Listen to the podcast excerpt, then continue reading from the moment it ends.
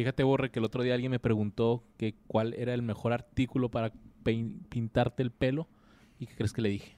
Arctic Fox, carnal, no hay otro. Arctic Fox. Porque no hay es libre de crueldad animal, de PPDS, 100% vegano, güey. Vienen dos tamaños. Mediano, grande, por si tienes mucha Greyball o no.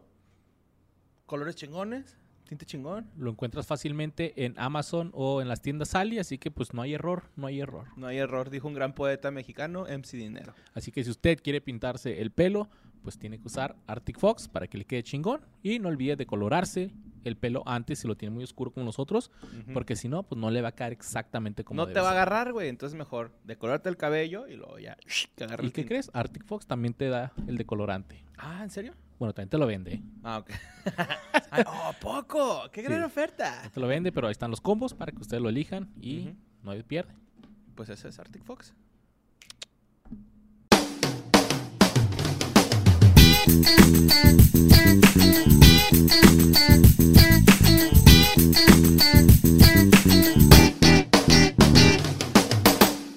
Bienvenidos a un episodio más de ¿Qué fue de ellos? Un episodio especial, Borre, porque adivina qué. Muy, muy especial, güey, la neta, porque pues ahora tenemos invitadasas, güey. ¡Ay, chichis para la banda Ya me sentí yo bien culero de ser el único con chichis en este programa, güey, la neta, güey. Híjole, Capi, nada más que creo, mi borre estás un poco. ¿Por qué le digo siempre Capi? Porque así lo busco en Instagram. A lo mejor, Capi. ajá, Eh, pero este, te, te tengo una noticia. ajá. Eh, Sigue siendo el único con chichis porque ni Ana tiene y yo solo tengo una. Ahí la llevo yo, Borre. Ahí voy un poquito. Ok. Ya estoy comiendo más. Tampoco es competencia, no mamen. va, va, va, va. Hay una voz en off, ¿qué? Sí, es el boss, este, es, es ¿Es lo que omnipresente. señor? Ajá, sí. Así que No, aguas, no este, sabemos cómo llegó, simplemente nos dio trabajo, o sea. Ajá, se nos cayó un currículum, yo creo, ahí por la calle y él lo recogió. y, eh, Bueno, pues yo en un poste decía, se solicita para podcast. Yo arranqué el, el Ah, papelito, güey. Y Marcaste. fue como llegué aquí, güey. Ajá, sí, pero como que fueron cinco edificios diferentes antes de, ¿no? Sí, Acá. fueron muchas entrevistas y unas que no me gustaría recordar. Ajá, sí, sí, sí. Solo debo decir que eres el peor vendedor de perfumes que he contratado en mi vida. Pero fíjate que esa voz, esa voz siento que la he escuchado en algún lado. No, no, no, no, seguro que no. No, no es cierto, esa no es la voz. La voz México. A lo mejor lo estás confundiendo con la recepcionista de la guardería Mani Manito, que es una guardería muy Mani popular. Manito. Mani Manito. Ay, qué bonito, Mani Manito. Ay, sí es cierto. Seguramente, ¿eh? Seguramente. Pero sí, sí. ¿Sabes qué? Que yo iba, mi papá trabajaba mucho aquí en el Noa Noa hace muchos años. Ajá. Y había mucho cantante ahí, este. Mucha vedeta ahí, entonces. Mani Manitos y... un chingo Mani Manitos. Qué chido, güey. Entonces tienes poquito... ju- Algo juarense debió haber agarrado tu jefe que te inculcó Sí, a al Man- chile. Manita la vedette. La que- es que la voz se me hace conocida. No, No, no, estoy, no. Mi, estás mi- mi querido Borre, estoy en la ciudad que mi papá amó por años porque aquí le iba muy bien. Ya lo, lo dijimos en el podcast que grabamos de Chispa la Banda. Y me siento muy feliz porque Su esto me papá mucho se a mi apellidaba papá. Aguilera, Valadez. Ah, de hecho. Patty se cambió a Baselis, pero en realidad es Valadez. Ajá, Valadez. No es cierto, no tengo Facebook, no tengo WhatsApp, no tengo... Lo que se ve no se pregunta, ¿no? Claro. Lo que se ve, no, no, no, no, pero es una tierra que amó mucho mi papá. Muchos años de mi vida oí que decía, voy a, a Juárez a trabajar y era, le emocionaba mucho y nunca pudimos... Es que la neta Juárez es bien chido, güey. Somos bien chidos todos, nos llevamos padre. Obviamente, pues como en todos los lugares hay sus excepciones, ¿no? Y Está todo. fea la ciudad, pero la gente Ajá, es muy Pero la gente es bien chida, güey. Por Sí, eso Juárez verdad, tiene sí. su reconocimiento porque creo y me atrevo a decirlo que somos chidos, somos buenos anfitriones. Entonces, Sí este... Eh, uy, eso ni duda, ya, mira. Ni Y- lo pongo en tela de juicio. Y pues qué más bonito que estén ustedes que Sí. son foráneas, en este Eh, caso. No. Que vengan a provincia. Que vengan a, a- Sí, a- que a el capítulo se llamaba Los pinches chilangos. Y nosotros, "Momento, ¿Qué está pasando? Los, chingla, los chilangos imbéciles. ¿A poco los capitalinos no se crecen? Se llama el programa.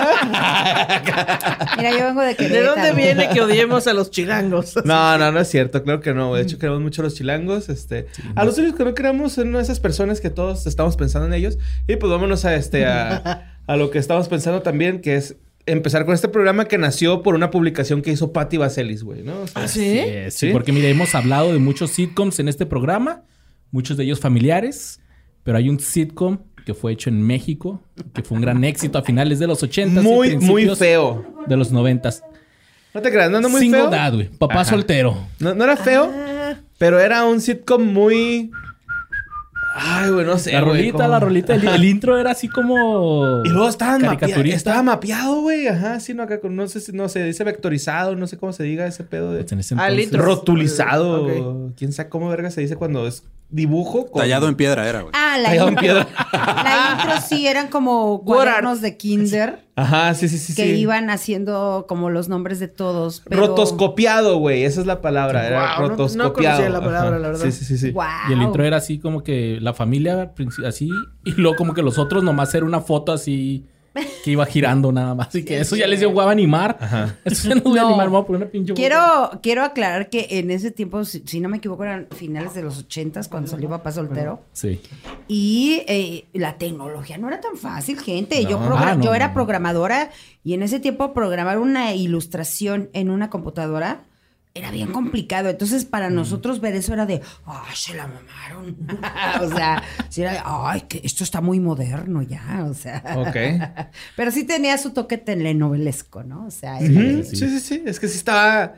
O sea, la- hasta las actuaciones de, las- de los protagonistas eran muy. Televisa.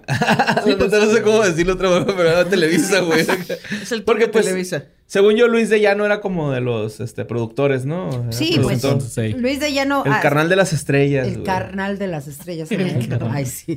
No, pero Luis de Llano, claro, tenía. Ahí sí, mira, tenía vara muy alta en Televisa y él era el encargado. ¿Quieres de- ser una superestrella acá hecho de todo, pinche vez. Oye, él era el encargado de descubrir los talentos, él era el encargado de los grupos. Pues así que digas qué gran trabajo hizo descubriendo talentos, ¿no? Qué bueno que le pagaron por este Sí, chamba. güey. Mm. ¿Sabe qué, señor? Siento que usted tiene envidia, gracias. Ay, ay, ay. No, la neta, este, güey. Por cierto, por ¿qué ejemplo, hace lo- aquí? Yo quisiera ser la voz que dice Televisa presenta. Que, por cierto, ¿qué hace hay varias voces, ¿no? hermano- Vos en tu mundo. ¿Qué hace aquí el hermano de Gerardo Quiroz? No estoy entendiendo quién es Gerardo Quiroz. Cesarín. Ah, huevo. ¿Quién es? ¿Qué hace aquí ya adulto? Si usted quiere saber qué pasó con Cesarín. Pues sigue Busque escuchando foto de la porque- voz. Eh, este programa comenzó el 11 de febrero del 87. Fue producido por Luis de Llano, como ya mencionado. Oye, güey, que es que ese güey no, no hay que dejarlo pasar, güey, que está Luis de Llano en este programa. Porque, por ejemplo, viste la de. Ah, no me acuerdo cómo se llama el documental de Molotov, pero es de Olayo Rubio. eh. El de Rusia. Ah, no, no, No no. Ah, no, no, el de la historia de Molotov. Ajá, sí. Sí, sí, sí, ya sé cuál es, me acuerdo sé Gimme cómo the Power, ¿no? Gimme the Power. Gimme the encima. Power. Está Luis de Llano y le está preguntando a Olayo Rubio así como que, güey, tú eres este. El carnal de las estrellas. Y el güey se incomoda con la pregunta real, güey, ¿no? No, pues sí, es que hay una frase que de ya no las opera, que no sé qué, dice el güey. Y se incomoda, cabrón. O sea, el, el vato se ve claramente incómodo, güey. en la- Como si tuviera algo que esconder. Ajá, sí, Como exactamente. si fuera. Sergio Andrade. Ajá, sí, sí. Y el, y el güey le, le- le dice, es que mira, güey, yo tengo una técnica para reclutar chavas. Ahí están las morras, güey, sentadas, que no sé qué. Y luego les digo, Que qué se bonita vean estás. vulnerables, Te- Ajá, te ves muy bonita cero. en fotos, güey. Qué bonito tu look. Párate, date una vuelta. Cuando les pido eso, se incomodan. Y empiezan así como que a bajarse la falda, güey, como a incomodarse. Y yo les digo que tienen que hacer algo para que yo las haga famosas, güey. Yo las voy a hacer famosas, las voy a dar el éxito, pero tienen que hacer algo. Y las morras se incomodan mucho, cambian de pierna. Y al último les digo, cuando seas famosa, no quiero que me vuelvas a hablar en tu vida. ¿Qué? Ajá, eso es lo que dice. Y es así como que, güey, what the fuck, güey. O sea, O sea, él está estaba horrible. consciente de que lo estaban grabando cuando sí, dijo esto. exacto, güey. Pues eh, Exacto, Sasha, güey. Sasha Sokol no podría decir lo contrario, ¿verdad? Porque ella siendo famosa, no, es real.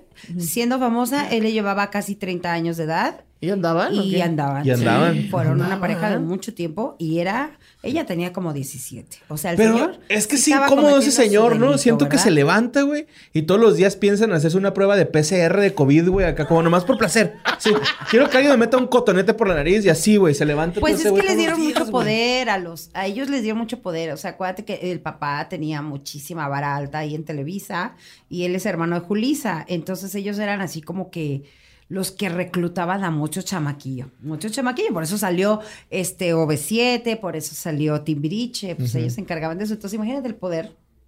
lo que no te hacía, o sea, está muy cañón, ¿no? Y en ese tiempo que no estaba tan penalizado lo, la pederastía y esas penalizado. cosas. Pues sí, la neta. Oye, güey, es que No era un crimen, les- era como que una falla. Exacto. No, costumbre ahí. Era algo de, de, ah, sí andan, ah, qué bueno. O sea, no lo Claro. veíamos grave, ¿no? Y ahora lo, di- lo ves y dices, ¿qué pex? O sea, ¿cómo que? No, o sea, tan, tan así que este hombre acaba de describir lo que dijo Borre.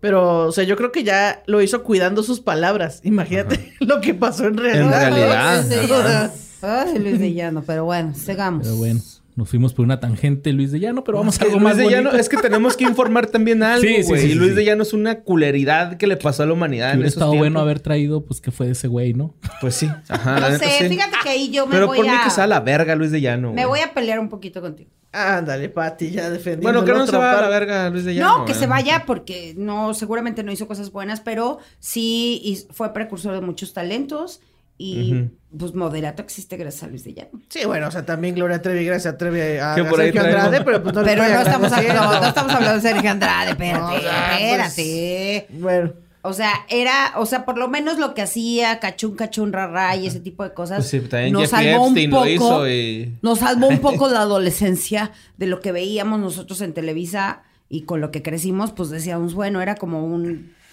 un golpecito de refresco. Es que todo, todo- todo el universo trata de balances, así como a algunos les salvó la adolescencia con esos programas, arruinó unas cuantas más. Entonces, Cállate, Cesarín, cállate, Cesarín. Cesarín. Sí, yo traigo ese dato de Cesarín, güey, qué vergas. Que para ti es, es de esa época, ¿no? Oiga, pues, ¿de qué trataba Papá Soltero? Pues era César Costa, Ajá. que era un padre soltero que tras la muerte de su ex El esposa... nombre lo dice, pendejo, ¿no? Así que... Eh, era papá un soltero. papá- pero hay más contexto, pues, soltero. hay más contexto, güey. Perdón, perdón. Pero ¿por qué era papá soltero, Luis? Porque se murió su ex esposa. Entonces Ah. este güey estaba divorciado. Era un rockstar. Ujú. Y este, sus hijos vivían así con su ex esposa y se iban con él el fin de semana. Se muere la ex esposa. Y pues este güey tuvo que dejar su vida de, de- de soltero para guiar a sus tres hijos por el buen camino, que era Miguel, eh, Alejandra y Cesarín. Cesarín. Cesarín que está ahorita. Un momento. Entonces la trama se desarrollaba en la Ciudad de México en un edificio residencial ubicado en la exclusiva zona de la Colonia del Valle. A esto a finales de los 80. ¿Sí es exclusiva, hipsters de la ¿Eh? ¿Sí es exclusiva esa colonia? Eh, sí, o sea, no es ahora la más cara, pero sí es exclusiva. Ah, ok. Sobre todo porque exclusivamente ahí tiembla bien culero. Por eso hay más casas que edificios, pero sí. Pues estos güeyes vivían en el... De seguro Luis de Llano lo hizo adrede, güey. Estos güeyes vivían en un edificio en el octavo piso nada más, sí. Y también coexistían con ellos el Pocholo, Ajá. que era el conserje. Juan, que era un vecino que tenía fama de, pues, mujeriego. Es cierto. Y siempre metía a la familia en problemas. Y además, pues, tenían a la Gumara. que- Ah, la que ayuda a la limpieza, ¿ah? Ay, ama de sí. llaves, pero pues, chacha. Ujú. La, la chacha. Qué bonita palabra, chacha. Pues esta serie duró 362 episodios, que fueron repartidos en ocho temporadas. Hubo tres especiales de verano. Órale. Uno se llamaba como Calienta el Sol. Sí, güey, como el del chavo cuando fue a Acapulco, ¿no? Ándale, Como eso, con- sí, sí. La familia peluche perdida en, de náufrago, ¿no? Ahí en Cancún, güey. Oh. Y el final se emitió el 6 de julio del 94. Y el final está, está muy emotivo. Llega el momento en que cada quien toma su camino. El Pocholo es aceptado como paramédico. Ujú, Miguel recibe la oportunidad de ser socio de una compañía donde trabajaba en Monterrey. ujú. Cesarín termina la prepa y se va a estudiar al extranjero. ya terminar la prepa, ya lo- Los ochentas. Van Sí, bajando de hecho, las expectativas La termina cada en vez abierta, güey.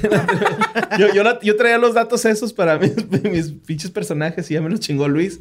Pero sí, este... Ese, ese es Nada más Cesarín. con pelo corto. Ese es Ah, Cesarín. ya, Cesarín. Ok. Sí. Aquí Ram está poniendo a Cesarín este, con el cabello todo corto. Exacto. Con chinos. decía.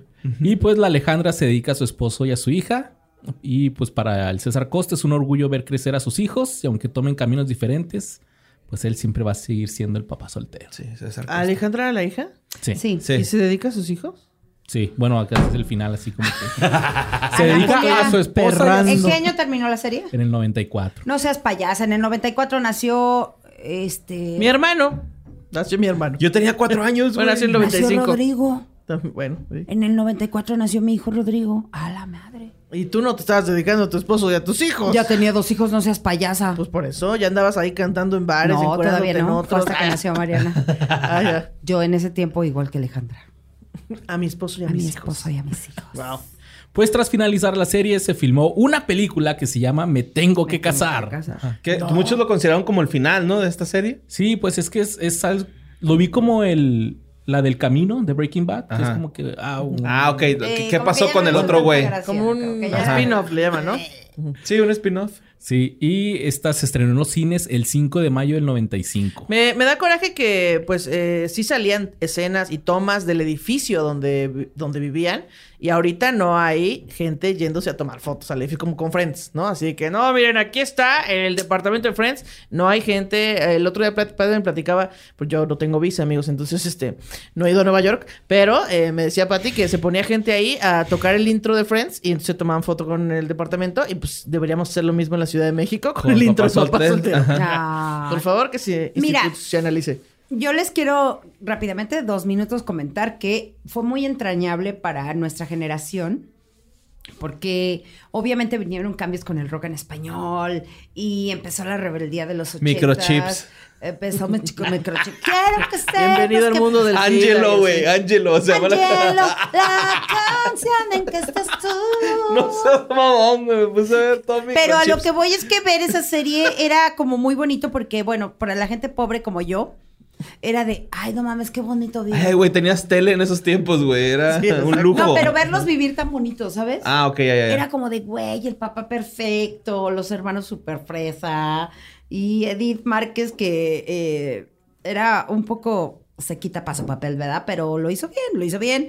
Pero era de, güey, claro, o sea, todos aspirábamos a hacer eso. Ajá, y ajá. se volvió linda. o Y sea, aparte era un humor sí- blanco, ¿no? Así muy de valores, Sí. de... Sí. La verdad estaba chida, o sea, ¿no? Hi, Justo kids. lo que iba a decir es que era como la Rosa de Guadalupe de la época, que era con No. donde era en los capítulos, según yo, se trataban como los temas tópicos de ese entonces y se daba un buen mensaje, como de no, sean chidos. Sí, pero no llegaban a ser droguen". tan exageradados como la Ah, bueno, ya sé, o sea, Pero sí estaba Guadalupe- chido, o sea, fue muy icónico porque además ya había sitcoms en Estados Unidos que nosotros veíamos aquí en el Canal 5 y doblados al español.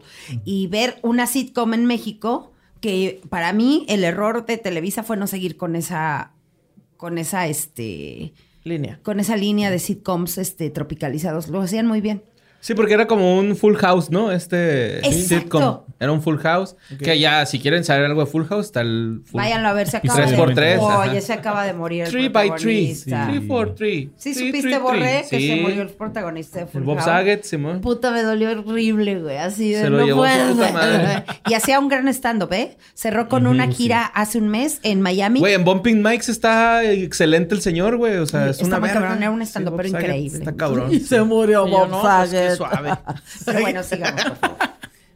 Pues el 8 de marzo del 2010 se volvió a retransmitir por el canal de las estrellas en el horario de la 1.30 de la tarde y salió del aire un mes después. Sí. Como que a la gente ya no le gustó Ya. ese pedo. Era 2010, no sean Dijeron, ya payasos. no. Sí, ya, ya, olía a cucaracho, güey, ¿no? Ah, Guarden esa madre, güey, otra vez, güey. Olía a emulsión de Scott.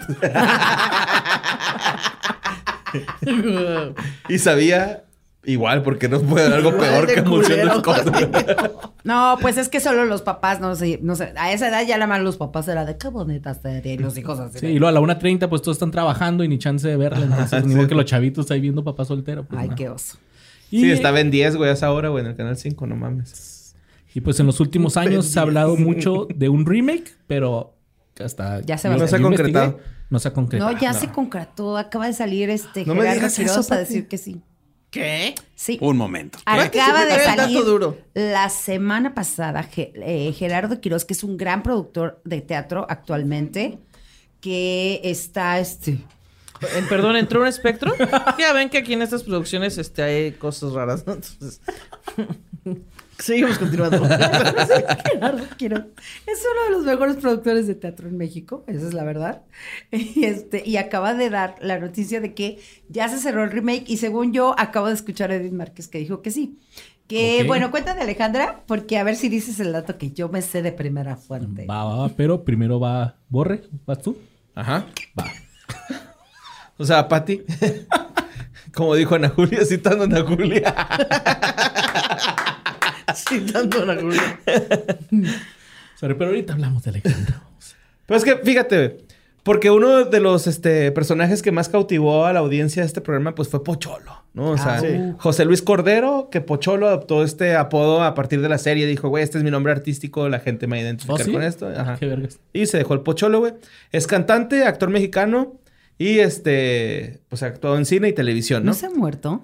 Ya, ¿no? Ya, se, murió Pocholo. Güey, eh, yo pensaba lo mismo. Muchas notas lo dicen, pero no quiero creerlo. No sé si se murió. Pues que acaba de ir TikTok casi hace un año hubiera sido Pero tiene noticia. poquito que se murió Pocholo. Sí, sí, es en serio, perdón. ¿TikTok? capitán. ¿Tiene TikTok? Ajá, te- bueno, tenía un TikTok, sí, ya tiene, con pero esta ahora ya no tiene dueño. Pues Wikipedia no, Güey, di- no ha ¿qué dicho que se ha muerto. Exacto, entonces- eso, Wikipedia es la fuente de este programa y dijo Yo que no lo vi en las mejores fuentes que son los programas de espectáculos. Sí, Entonces la que se murió es la morra, ¿no? La... No, la Sí, que se la- murió la fue Gumara la, se la murió. Gumara ya Guamara, hace muchísimo. cómo, ¿no? Pero a ver, yo estoy súper segura que Pocholo ya falleció. Pero fíjate cómo trascendió ese personaje que hasta la fecha tú apodas a un amigo y le dices Pocholo. O sea, si tiene canas y dices, "Ah, ah, el tuti, el tuti de ahí de Virgol, el pocholo, el pocholo, o sea, sigue. Siento que son chistes ya de mamás que yo no entiendo. Gracias, Ana Julia, gracias, es pero que sí, así como de mi mamá. Ay, ya te pareces a... No Yo- sé, y así... El, el otro día me dijeron que sí era hermana de Pocholo por mis canas. Ya. Pero O no te lo dijo alguien menos, más de- joven. De, Ajá. no, sí, pero sigue de sí, moda, tía. sigue de moda. Sí, o sea, tía, que tú no se te lo fue, sepas ¿eh? no quiere decir que no esté de moda. Sigue de moda entre las señoras. es como hombres que no, nada más. Así, exacto. Así que ya todas las señoras, Así. sube Pelayo, sube, y la, la gente Es o sea, como tenemos punto idea G. llévatelo, eso. llévatelo. Llévatelo. Oye, es como el punto G. Lástima, Margarito. Nadie y- sabe dónde está. Ay, sí. Pues según Wikipedia estás, Pues fíjense, el, el Pocholo, güey, es hijo de un este, cantante de corridos que se llama Juan Charrasqueado. Ha hecho... No, perdón. eh, Ha hecho corridos como Juan Charrasqueado. Mm. Se llama Víctor Cordero Aurrecoechea. Ay, sí que se ahorrará. no, no, no. También ha hecho Gambino Barrera, entre otros títulos muy populares en los corridos, güey, según Wikipedia. Y José Luis fue el segundo hijo de cinco hermanos. Nació en el Distrito Federal y desde muy pequeño él se dio cuenta que, pues, su pedo eran las artes escénicas, ¿no? Las actividades artísticas. Eh, de la preparatoria se metió a estudiar la carrera de actuación. Duró tres años. Se gradúa, güey. De la de Andrés Soler, que ahora es la ANDA. ¿le Así es. Y pues el vato ahí anda, ¿no? Anduvo... Y anda en la anda. Sí. Eh, después de eso, saliendo de la academia, se va a un taller de actuación de Televisa que era eh, dirigido por Adrián Ramos, güey. Pepe Celaya. eh, donde estuvo estudiando dos años. Y luego una selección de los nuevos cachunes, que son los cachún rara. Claro. Donde entregó el, eh, entró al grupo de los titanes en el papel de Carolino, güey. Guau. Oye, Pepe, Ce- Pepe Celaya era el, el que supuestamente era un locutor de radio muy famoso. El cacho, cacho rara. Perdónenme. No, no, no. No, por favor, no. es que No, no. para darnos sus datos. por- eres la experta. Eres la. Wikipedia en este momento. Sí. Estamos aquí aprendiendo. Güey, no sé, pero era muy aspiracional, cachón, cachón rara. Qué. Sí, y, y para soltero también. Sabes que estaba muy bien tropicalizado. Ok. O sea, no pretendían ser la historia gringa. Ajá. Ok, ok. Lo hacían muy, Muy muy mexicano. y eso se agradecía mucho. ¿De qué trataba? Era un Era un estudiante boy de band, güey. prepa. Sí, ¿no? Como un boy band. No, no, no, no, no, no, era una preparatoria donde pasaban un chingo de cosas. Ah, cabrón. Y entonces ahí había un montón de hijos de artistas y estaba la hija que falleció de Silvia Pinal, que ahí se hizo súper famosa. Era élite para hermana- boomers, güey. Exactamente. Exacto. Gracias, Cesarín. Sin Este, sexo, ¿no? Sí, sin estaba, estaba, este. Ay, es que Era como Beverly Hills, ¿no? ¿Un poco? Ándale, un poco como Beverly Hills, pero todos tenían una historia. Estaba Alma Delfina, de ahí salió Eugenio Derbez, entró Nailea Norvin, estuvo No Ernesto. La Guardia, un montón de actores y todo se trataba de lo que le pasaba a un grupo de la prepa y había una directora y había un profesor, pero todo tropicalizado, muy bien. Entonces, pues sí, a nosotros sí nos gustaba un montón, cachón, cachón. Estaba, eso sí, hacían mucha burla de, estaba Petunia, que era Lupita Sandoval, y Porquirio. Que era gordo, seguro. Que era, sí, eran los dos gordos, ¿no? Por supuesto, pues eran los ochentas, mija. Porquirio. Pero aún así te enamorabas de los Se maman, personajes. güey. Si aún así, aunque fueran gordos, te no, no, enamorabas de no. los personajes. Aún, no, o sea, aún de que los querían ridiculizar. Claro. Creo que lo manejaron muy bien porque ellos precisamente hablaban de aceptarse como eran Mm. y de aceptar este su físico. Sí, ese es cachón, cachón. Qué ¿verdad? chido, güey. Cómo se conformaba la gente de los ochentas, ¿no? O sea. Así que bueno, ya lo trata como persona, ya está Pues es lo que hay, ¿no? Pues era lo que teníamos, güey. Estaba el enguardo, Sí, que era un güey que hablaba así todo. De Ricardo Pérez no vas a estar Era. Ricardo Pérez de ese No, no es tiempo. así. Este este es como más. Más rapidito, más... Y todos, la verdad es que sí, marcó muy, muy cañón este cachón, cachón. Pues este perro, güey, el, el José Luis hizo vacachunes en el Teatro de los Insurgentes y con el terremoto del con el terremoto del Qué nombre tan 85, güey, chingón. se paró, güey, todo así. Pues sí, mandaron a la verga la Se cayeron los teatros, Sí, básicamente, mi se chavo. cayó todo. Sí, mandaron a la verga esa etapa de cachón, cachón rara. Ay, dijeron, Calixto "No, que falleció estuvo". y era un excelente actor. Bueno, entonces el productor de Luis de Llano este, hace el piloto del programa de televisión Papá Soltero en el 87 y llaman a José Luis Cordero porque ya lo tenían identificado para que hiciera el papel de Pocholo, ¿no? O sea, ya iban sobre de él, güey. Eh, hizo el papel de, con- de este conserje durante ocho años. Era, yo, yo digo que más bien era como el de mantenimiento, pero Wikipedia dice que era el gato, güey. Entonces así la vamos a dejar, güey. Guau, Sí. La verdad, Wikipedia güey. dice eso, Cabrón, mamón. No mames, güey, el gato, güey. Sabes que Wikipedia lo puede editar cualquier güey. ¿Sí? Ajá, Pero pues... Pero era el de mantenimiento. Pero, control, pero tiene ¿no? sentido porque tiene, ahora tiene siete vidas y por eso no sabemos si ha muerto o no ha muerto. Por favor, Me voy a quedar con el confírmenos- gato. confírmenos aquí en este, en este programa. Pocholo, si lo eso, estás viendo, escribe, estoy vivo, no sean así. Un, un mensaje, güey. Nada más para saber que llegaste bien a tu casa, güey. Que por Exacto. cierto, acabo de ver a Arad de la Torre, que pues es ya de la generación más acá, y ahorita es Pocholo, güey, no manches. Sí. Ahí vean ustedes, googleenlo. Y yo, pobrecito, me Arad de la Torre. Pues este güey era como el personaje que era como chismosón, ¿no? Inoportuno, siempre estaba acá. Sí, inoportuno. De hecho, po- por eso yo me atrevo a decir como que las actuaciones eran bien Televisa porque eh, estaba, por ejemplo, César Costa hablando por teléfono y este güey se reía, pero cambiaba la toma y nada más era como ¡Ja, ja! No, así. De, Güey, wow. Eso está No tenemos muchas cámaras, vamos Sí. a hacer lo que podemos con dos. Sí, así está. Pues ni pedo, güey. Así era y lo lograron, ¿no? Eh, también el güey, pues hizo de frases muy célebres como, uy, aquí lo subestiman a uno. O me hablan, me, me habla eh, Shonita de la 4. Estas, este pedo, es frases que se hicieron icónicas de este personaje, ¿no? Así como, uy, mamachita. Don ¿no? César. Uy, mamachita es Mi de don César. no, no, Ah. un mamachita es del Resortes. Ya, ¿no? ya, O sea, sí. Esas frases icónicas. Ya. Mi don César, le decía. Era un personaje que era amante de la lucha libre, ¿no? A este güey le gustó un chingo la lucha libre, evitaba cualquier problema a pesar de que la lucha libre era su deporte más verguero, güey. Era tipazo, era tipazo. Todo el mundo quería Pocholo. Ajá, y es que lo bonito de Pocholo es que él quería tener una familia, ¿no, güey? Lo, encuest- lo encuentra en la familia Costa, o sea, ese es el pedo. Ya. De hecho, en el último capítulo, eh, este Cesarín le dice a Pocholo que él es su mejor amigo, güey. Y Pocholo Oh. siempre había querido que alguien fuera su mejor amigo. No mames. Sí, güey, eso está... Es lo que estoy diciendo de que como que tenía unos valores así muy blancos Te estoy diciendo que sí tenía su parte muy chida el programa. La neta es que sí. O sea, tú lo veías y decías, ay, qué bonito. Era muy aspiracional. Ah, ya voy a tratar bien al señor que, ¿Qué hace el que es el... Al- que es portero Ya voy a tratar bien al gato, dice Ana Julia. Voy a tratar bien al gato. Tengo un Oh. dato que garo, güey, de este cabrón, güey. En- había muchas escenas donde salía tocando la armónica y sí la sale tocando él porque era blusero el, el güey, Sí, ¿no? porque Entonces- su papá era músico. Ajá, sí, y de hecho ha hecho colaboraciones con músicos bien cabrones, güey, como este Javier Batis, Alex Lora, eh, Luis Álvarez del Aragán, güey. O sea, sí ha No tenido su impacto así de, de blusero y le gusta un chingo, güey. De hecho, se hace eh, a, a- a llamar como Pocholo, ¿no? Y tiene ahí un pedo que se llama Ixtapa. No, no, perdón. Ah, haciendo el papel de varios personajes. Parrasta decía No, así, yo, ah, la verga. El güey act- actuaba mucho en Ixtapa, Cihuatanejo. Ok. O sea, iba ya Ah, ok, como que hacer sus pedos, el güey. Va, va, va. Ay, Pocholo. Esperemos que sigas vivo, pero según yo ya te moriste. Mira, Etiquétenlo ahí, por favor. Pues José Luis Cordero, también conocido como Pocholo, adoptó eh, este sobrenombre de papá soltero para su carrera artística. Ahorita él tiene 64 años y su última participación en la televisión fue en Por Amar Sin Ley en la telenovela del 2019 como el señor Martínez. Una de las últimas apariciones de Pocholo en la televisión fue en el 2019, también en... Ah, perdón, me equivoqué, lo leer dos veces. bueno, es que la repitieron. tocaba la armónica. Ah, No, José Luis Cordero, a sus 64 años de edad, sigue estando dentro del ambiente artístico. Hace unos meses sorprendió al unirse a TikTok, donde sigue demostrando que su buen humor mantiene, se mantiene intacto, ¿no? Madre, ya Estoy hablando que esto fue en Sí, 2019. a ver, corten, vamos a buscarlo en TikTok. Oiga, pues aquí estoy investigando. No dice nada de que se haya muerto, pero sí que se murió su hijo. Sí, es cierto. Eh, suicidó. José Luis se Cordero. suicidó. No más, Se se, pone más triste cada vez. ¿Viste ¿Qué? que no lo leí? Te lo, Sí, me sí, sí, acordé. sí, me es cierto, consta. no se murió Pocholo, murió su hijo. y se, Se murió su por alma. depresión. Se murió su alma, sí, claro. Por depresión. No más. Ya, perdónenme, gente, todo lo que dije al principio estaba mal. Quien había fallecido era su hijo. En y de hecho, por eso estamos Sí, es que yo también, yo también te- pensaba que estaba ya fallecido el señor, pues estaba muerto, ¿no? Pero pues no, No. yo No, también me pues, saqué onda Oye, cuando... si César Costa está.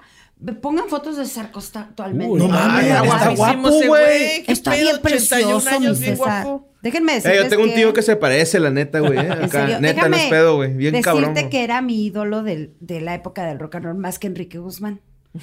Yo de chiquita me decía mi papá, ¿quién te gusta? Y yo, César Costa. O sea, me, me encantaba ver las películas de César Costa y, y un día mi papá habla por teléfono por alguna razón con él, por trabajo, y me lo pasa, estaba yo bien chiquita y, ven mi amor, mira, te, te César tenemos... Pati no quiere hacer la tarea. No. Pati no se quiere acabar la Le voy cena. a hablar a, a César para decirle que no te gustan las verduras. No es cierto, no le hagas cacho. No, pero me acuerdo que me habló y, y sí lo escuché la voz y yo así de. Y mi papá, ándale, Pati. di-". Me decía Patita, mi papá. Yo decía, ándale, Patita, es César Costa. Y yo, hola. Así como estúpida. Y me acuerdo que me dijo cosas así muy bonitas, no recuerdo qué. Y así de. Bueno. Niña, niña, ¿quieres drogas? Mira, Niña, niña, tengo ¿quieres dulce. drogas? Tengo un dulce. No, y Mira, di- mete la mano en la bolsa. Te voy a pasar a Luis de Llano. no, le di el teléfono a mi Tienes papá. buen look. Y me acuerdo que me Tienes fui buen look, llorando y mi mamá, risa. ¿por qué lloras? Y yo, es que hablé con César Costa. Ay, fue muy bonito. Que tienes una foto con César Costa, ¿no? La acabo de subir hace poquito. Por eso y me hicimos este acuerdo- episodio. Ah. Inspiró todo esto. Ahora sí quiero dar un detalle de esa foto. Es que si vieras Es cómo falsa. estuvo chingue y chingue Luis con un capítulo de Papá Soltero, güey. Hasta que encontró su oportunidad, pero todo el Este puto es el año, güey. Quiero ser uno papá soltero, papá soltero, papá soltero. No, güey, no, güey. Papá soltero, papá soltero. No, hasta que Pati, lo saqué la arre, güey. güey. Ahí es timing, güey. Se trata de timing, güey. Pero el, lo que pasa es que César Costa va a Mérida porque él era eh, del Consejo de la Asociación Nacional de Actores. Quería vender burritos. no. ¿En Era como secretario de trabajo, algo así. Y en Mérida estamos de vacaciones con mis papás. Va él al teatro ahí de, de este Héctor Herrera. Y mi papá, oye, voy a ir a saludar a. Y yo, es mi momento. Claro. Y entonces me tomo la foto y me ve y me, te juro, esto no es broma. Y me dijo, le dijo a mi papá, qué guapa es tu hija. Me hubieras dicho y la hubieras llevado a audicionar. Ven, ven Para como si quería ser famosa Luis de Llano. Claro, claro. No, no, pero César Costa fue el que se lo dijo. Le dijo, Ah, también, me hubieras viejo dicho horroroso. y la hubieras llevado a audicionar a mi programa que se va, que, que ya está por Que se llamaba Papá. Soltero acá. No me dijo que era papá soltero, pero era ese. Órale. Y yo así O de, sea, tú hubieras sido Alejandra. pues no lo sé, porque de hecho a Edith Márquez le costó mucho trabajo el papel. Cuenta la Gracias. historia. Es que Edith Márquez pues. como que... Ay. Como que no, ay. Pues Pero las- sin decir nada más. "Ay, Como que no. No, para mí es una gran cantante, la desgracia. es que una de Esa las- mentirosa, Pati. Neta, sí, Mi amiga la amo Edith muy Márquez. cañón. Como cantante, la amo cañón. Te queremos mucho. Fue mi error, mi fantasía. Una de las cosas más difíciles para un papá soltero ha de ser tener una hija adolescente. Y pues esto le pasó al César Costas. Alejandra era la hija del medio, responsable, estudiosa, pero medio caprichosa también. Que de repente agarraba unas modas y unos güeyes que como que no le Y convenían. unos güeyes. Pero pues César Costa la tenía que llevar por el buen camino. Y ella fue interpretada por Edith Márquez Landa, que nació el 27 de enero del 73. Una parte de Wikipedia decía que en la Ciudad de México y luego abajo decía que Puebla. ¿Sí saben Así que, mañana es cumpleaños de Edith Márquez cuando estamos grabando esto? No, sí es cierto. Oh, oye, Happy birthday. Oye, pero sí soy muy fan de cantante. Tiene una voz extraordinaria. Sí, Eh, sí. Mames, pinche Ana Julia. Pinche Ana Julia, ¿sabe la fecha en la que estamos? No puedo creer. Puso atención al texto que acaba de leer. Estas habilidades yo en cualquier lado, ¿eh? Chócala. Cigarrita. Y pues desde muy pequeña Edith mostró facultades vocales, destacándose por su peculiar timbre de voz. Y en su infancia participó en varios concursos infantiles. Y más tarde se iba a meter al CEA de Televisa. Ok. Y ahí fue donde dio sus primeros pasos en el espectáculo a principios de los 80 al participar en concursos eh, de, de televisión de talento infantil como Juguemos a cantar. Juguemos a cantar. Juguemos a cantar. Y, Mano con mano, ya. y X tú. X, E, tú. No, ese te lo inventaste, güey. Así es en el... Ah, chis- ¿Sí? ¿Era madre- así? Sí, salían eh, Vic- Victoria Rufo, la mamá del De Luis Eugenio. de, ah, bueno, sí, no, la que fue esposa de Eugenio Derbez Ajá. y René Casados. Es cierto, fue y esposa, que ¿no? René Casados decía, siempre sonríe y la fuerza estará contigo.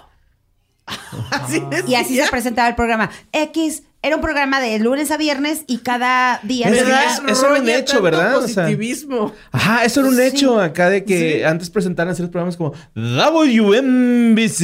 Eso- Yo me acuerdo mucho de ese por Howard Stern. Acá. Pero cada día tenía una, me- una mecánica diferente. Los lunes era de conoce al amor de tu vida, los martes es canta como tu artista favorito y así. Entonces, y hasta los viernes. Y era bien padre porque ahí salía con Solo Duval cantando con Luis Miguel. No mames.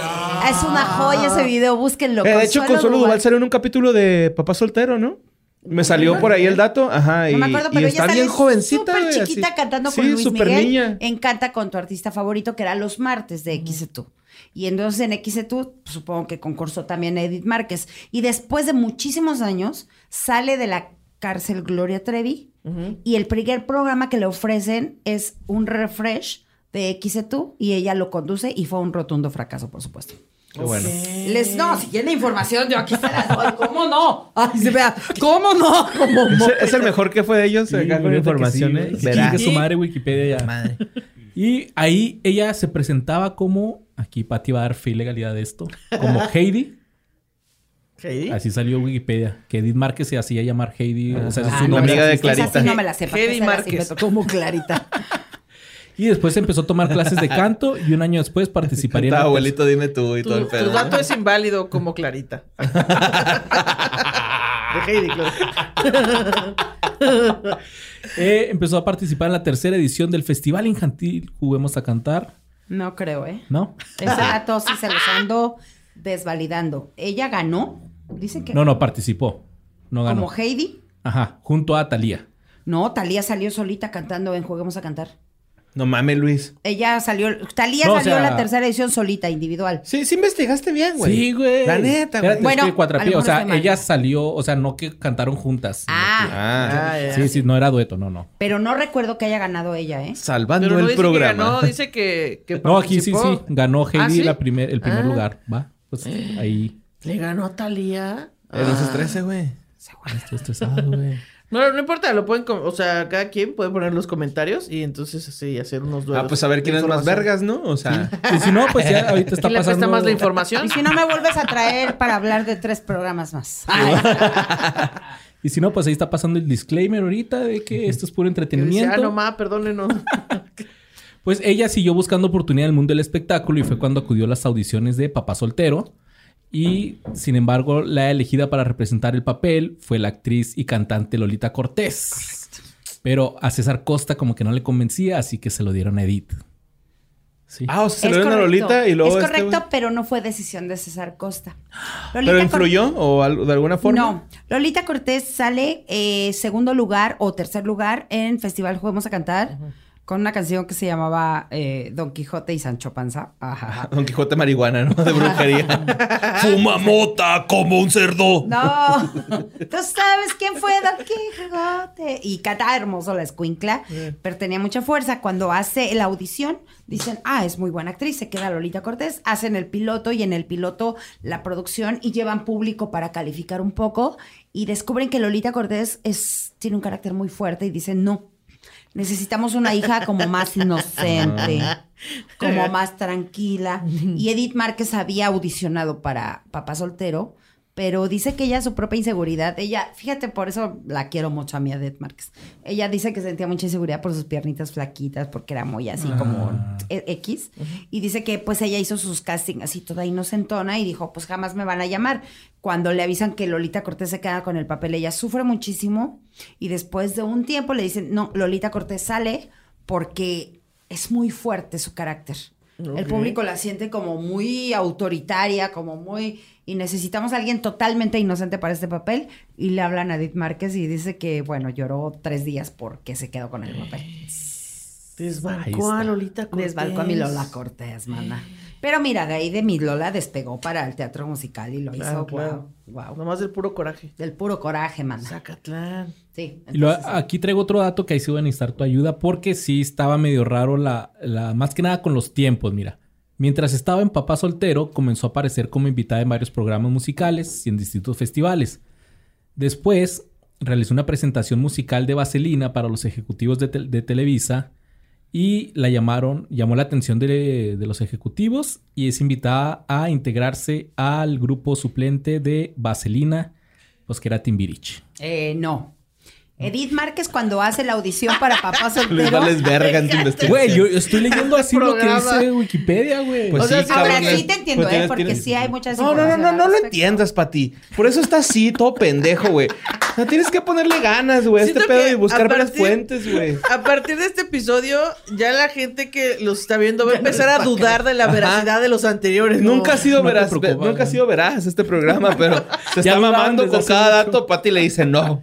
No era no, así, güey. pero es que no. Estás hubo todo pendejo. Sí, sí. sí, no, es que dile, sí. Pati, está dile. No. Edith Márquez ya era de Timbiriche. Ah. Cuando ella audiciona para Papá Soltero, ella pertenecía a Timbiriche. Ella suple a Mariana Garza. Cuando Mariana Garza sale de Timbiriche, que era un elemento muy importante, me- meten a Edith Márquez porque ella ya estaba en el, en el SEA Televisa y tenía una voz muy llamativa. Y por alguna razón se queda, ella se siente súper incómoda, la tratan súper mal en Timbiriche, Mm. se portan súper mal todos ellos con ella. Y cuando se queda con papá soltero, va y les dice, ¡qué pedo, putos! Sí, para ella fue muy satisfactorio poder decirle, ok, aquí está su pendeja, tengo un protagónico, en, protagónico. Un papá soltero. Es que salía de caballo. Era de pota. Salía de caballo. Eso, potrona. Y no sé si ahí sí te voy a fallar. No sé si después ella entra a Vaselina, porque Vaselina tuvo un montón de elencos. Lo manejaba Ok. Julisa y empezaron con Timbiriche. Y de Timbiriche evolucionó Vaselina muchos años hasta OV7. Ok, claro. Entonces sí, ahí sí te falló con ese dato. Está bien, no hay problema. Eh, grabó tres discos con Timbiriche. Eso sí, me viene ahí. Es correcto. En el 94, después del Papá Soltero, Bravo, güey, hasta participó que en la... dato bien, güey. Ya cállese, güey. el, el boss, güey, el boss. Sí, la risa malvada. Qué cala. Este... Ay, le doy un besito. Tres discos de Timbiriche. Tres discos de Timbiriche. El final sale en la película de Me Tengo que Casar, haciendo su papel otra vez. En el 95 salen agujetas de color de rosa, un sombrero Grande y feo. grande y feo. Es una- El sombrero lleva plumas.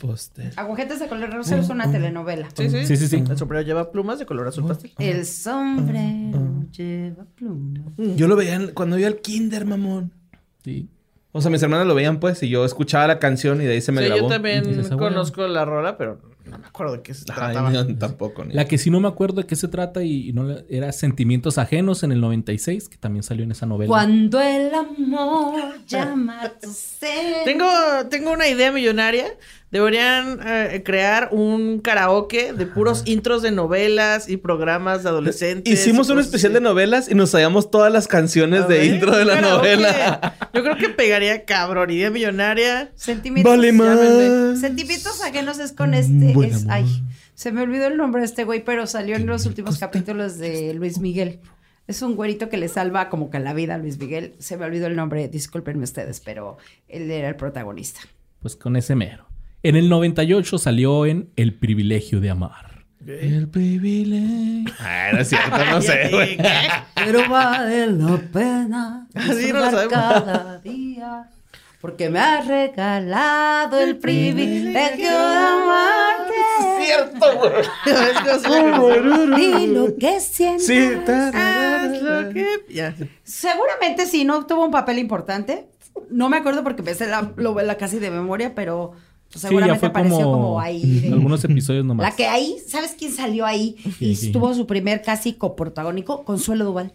¿A poco? Salió ¿En el privilegio de ahí amar? en el privilegio de amar y se aventó un papelazo, mi Consuelo. Sí, cambiándole los soundtracks. El privilegio de amar. Amar. Qué novelón, ¿eh? Sí se me la fue una...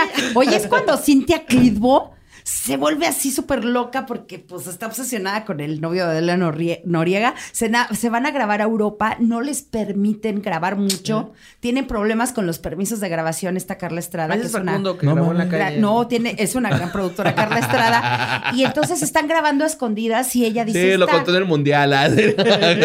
y ella dice, esta escena no me gusta, porque era nada más salir y llorar por el novio que ya la había dejado, porque ella estaba viajando al mismo tiempo que Adela Noriega y este güey que no me acuerdo cómo se llama, estaba ahí ya viajando como novios y ella estaba toda obsesionada.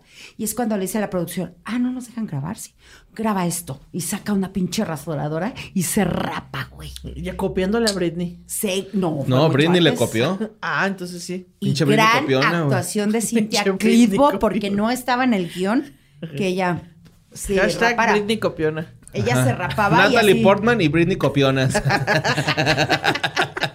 Güey, ¿te imaginas acá producción graba esto? Y luego, espérate, güey, no tengo. Sí, no, no, no. cambiar la pila. No, sí, así casi casi como rompérate. Se llenó está la memoria, pila. Se llenó la memoria. Y pum, se rapa Cintia Clitbo y sale así toda loca en Europa.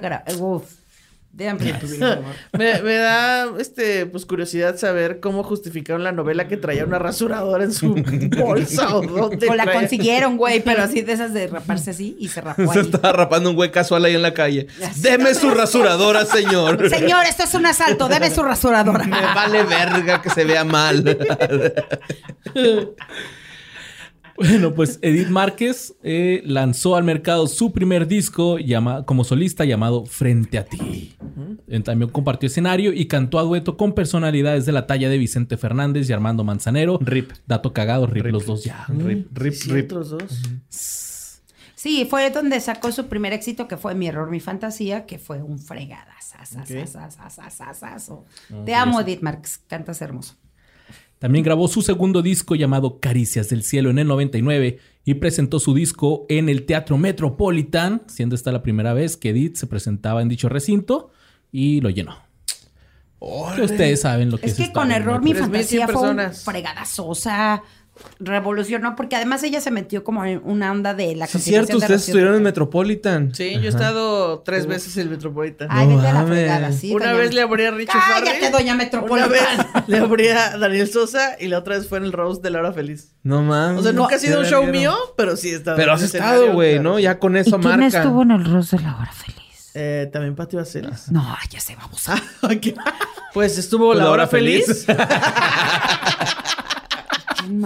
Estuvo Leyendas Legendarias. Yo no estuve, Estu- ¿eh? No, Borre no estuvo. Todavía no estaba, No, ni yo, borre. yo estaba en un huevito ahí caliente. Pero lo pueden buscar ahorita en el canal del Cojo Feliz. Ahí está el Rose a la hora feliz. Está ahí en verga, güey. Ana ya había ido, pero para mí fue la primera vez. Y en Pati y yo rapeamos un roast. Así que Lo vayan a ver. hicimos, miren. Puede Sí, ser. cierto, se pusieron gorra y todo el pedo, Sí. man. Este puede ser algo Una Uzi muy, sacaron ahí. muy gracioso, muy emocionante, o hay gente que siente pena ajena, pero de todas maneras es una experiencia increíble, ¿verdad? Ah, a mí se me hizo chida, güey. ¿Verdad que sí? Sí, se me hizo chida, sí.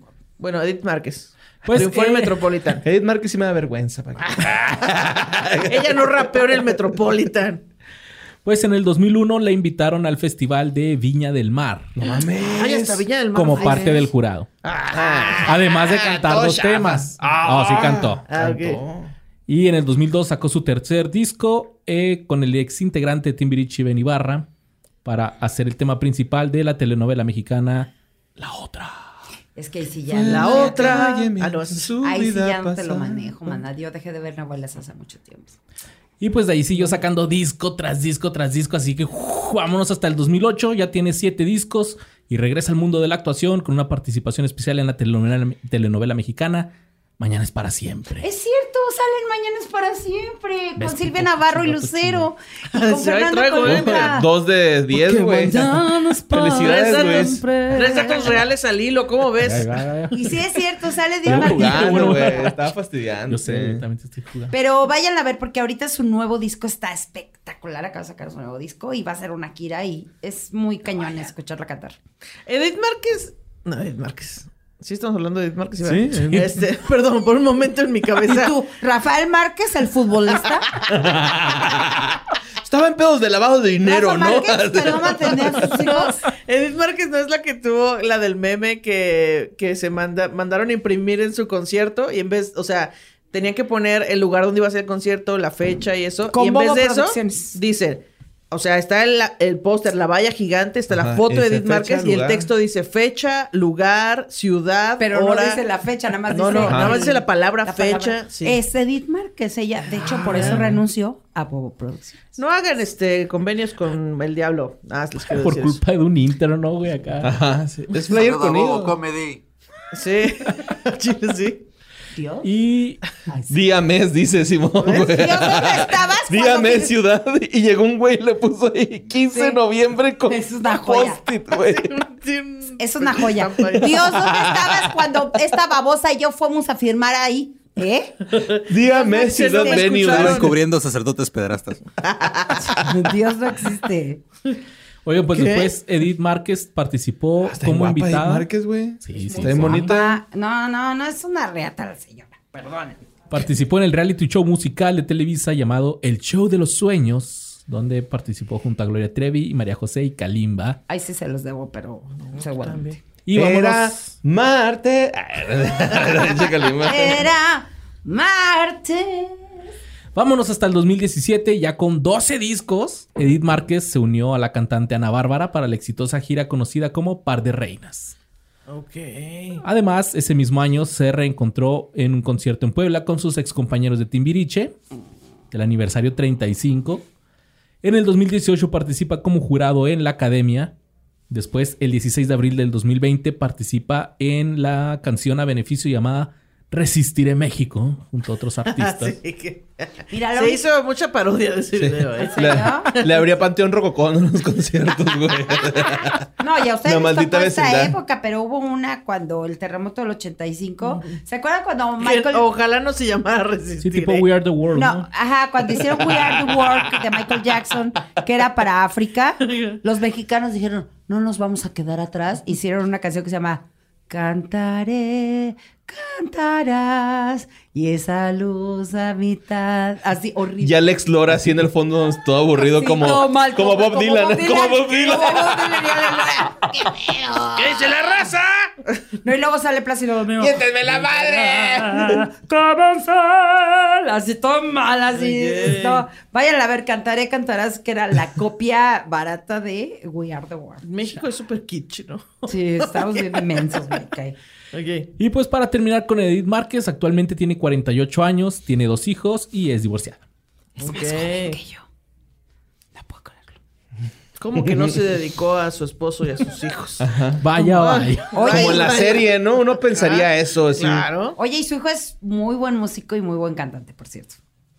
Me encanta que Pati siento que los conoce como si fuera de, de- a su casa a comer. Exacto. Oye, pero además este le tocó una de las mejores épocas de Timbiriche. La neta, ella fue la que ahí juntó los frutitos porque le tocó una época muy chingona de Timbiriche después de Besos de Ceniza. ¿Cómo no? ¿Cómo no? Besos de ceniza. ah. Alma quebradiza, ojos de inocente, corazón de frente. Como, como intro de los X-Men, ¿no? Sonaba Ella es Mariana. Garza. Todo de repente se hace trizas. ¿Quién es Mariana Garza? La que canta esa canción, Besos de Ceniza. Ah, o sea, pensé en la canción, pero no se quita. Bueno, te puedo, estoy diciendo. Ah, ya, ok. Vas borré. Bueno, y luego. Pues, ¿qué les parece si nos vamos con. Ajá, ahí te va, ahí te va. Ahí te va, Era broma. ahí te va, Pati, ahí te va. Ah, no, aquí tengo. Ah, estoy, bueno. estoy molestando a Ana Julia. Señor, ¿vamos bien, señor? Pero fíjense, Vamos muy bien. este siguiente personaje, pues es el Cesarín, güey. Que por eso Pati está, dice y dice del boss, güey.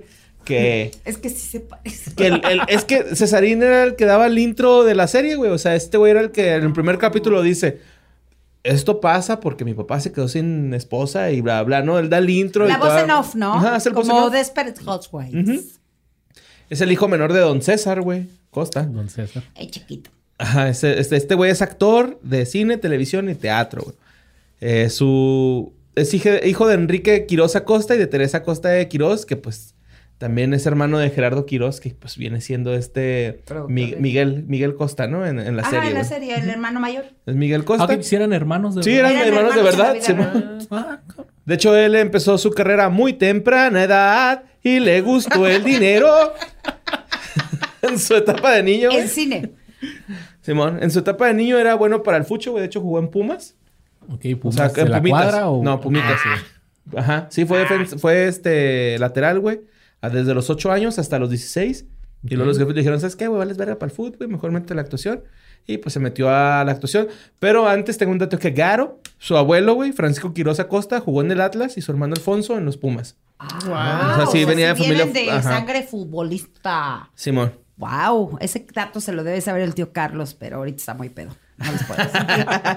En el 86, güey, pues salió con un protagónico en Mariana Mariana, que es una adaptación de las batallas de José Emilio Pacheco, güey. Me ganaste ese maldito dato. No he visto la película, güey, pero, güey, pues las batallas. Café Tacuba tiene una canción Sí, de ese pedo, güey. Oye, Carlos, Exacto. ¿por qué tuviste que salirte de la escuela esta mañana? Ya nos van a quitar la monetización. es que, por favor, gente, tómense el tiempo de leer ese libro. Aparte es súper chiquitito. Es Sí. súper chiquitito, es Muy hermoso. ligerito. Son como 160 páginas, a lo Sí. mucho. Y Luis Mario Quiroz, que es Cesarín, hace el protagonista y la película es preciosa. El Pues, de hecho, que se anda ahí besuqueando con... Ay, qué barbaridad. De hecho, el vato tuvo un premio Ariel, güey, por la actuación que Es hizo que ahí en el lo- 88. lo hizo hermoso, güey. Amo esa ¿Un película. Ariel? Un Ariel, güey, Simón. Sí, se ganó un detergente. No, pero con bolitas actiazules, ¿eh? No cualquier cosa. Pero es Ariel, como pues te diste cuenta, no Julio nadie se acuerda. pero todos se acuerdan de él por su papel en Papá Soltero, ¿no? Sí, pero yo me acuerdo más de él por la, por la película. Es preciosa. Ay, voy a llorar. Mira, está en Facebook la película completa. ¿En serio? Mames. Viva el cine mexicano, Mariana Mariana. Guau, Mariana Mariana. Ah, pues hay que verla, güey. Que ella, ¿De una la protagonista. ¿Me puedes decir cómo se llama la Sí, protagonista? claro Porque era sí, una ¿cómo actriz que no? salía en un programa que para mí era lo mejor de comedia, que se llamaba No Empujen. No sé si ya hablaron aquí de ese programa. No, no. No, Empujen era uno de los. eh, pues era como un sitcom como Saturday Night Live, pero Elizabeth en México. Aguilar. Elizabeth Aguilar era una mujer guapísima. Y ella era comediante de eh, No Empujen, que era un programa, era chulada de programa Ok. de comedia. Puf, sacaban unos sketches que decías, wow, esa era buena comedia para mí, de la comedia antigua, de la escuela vieja, era buenísimo. Cuando puedan, denle, una, eh, denle una- un vistazo a No Empujen y hagan un resumen, porque estaba muy cabrón ese programa. Va. Bueno, Ya pues este... dejó tarea y todo.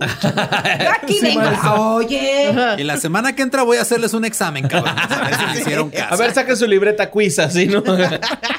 pues, este... De hecho, en- cuando ya ven que ahorita estaba diciéndoles que este güey fue la voz de... Que presenta todo el pedo, Ah, toda sí. la premisa de la serie. Pues este güey... En, al principio de la serie tiene 10 años, pero luego como que varía un chingo la edad de él durante la serie, güey. Entonces no es como que el no niño. es consistente, o sea, Sí, nadie, no, o sea, es como- nadie anotó la continuidad. Ajá. Sí les valió verga. no, todavía se ve chiquito, ¿Cuántos güey. dijimos que te... 12, A ver, ¿de qué vamos a Hazlo, hablar en hazlo este Bart capítulo? Simpson, ¿no? Hazlo un Bart Simpson, güey. ¿De no qué vamos a hablar en este capítulo? No se embaraza, que tenga 12. Ay, sí, para que no le afecte a su psique.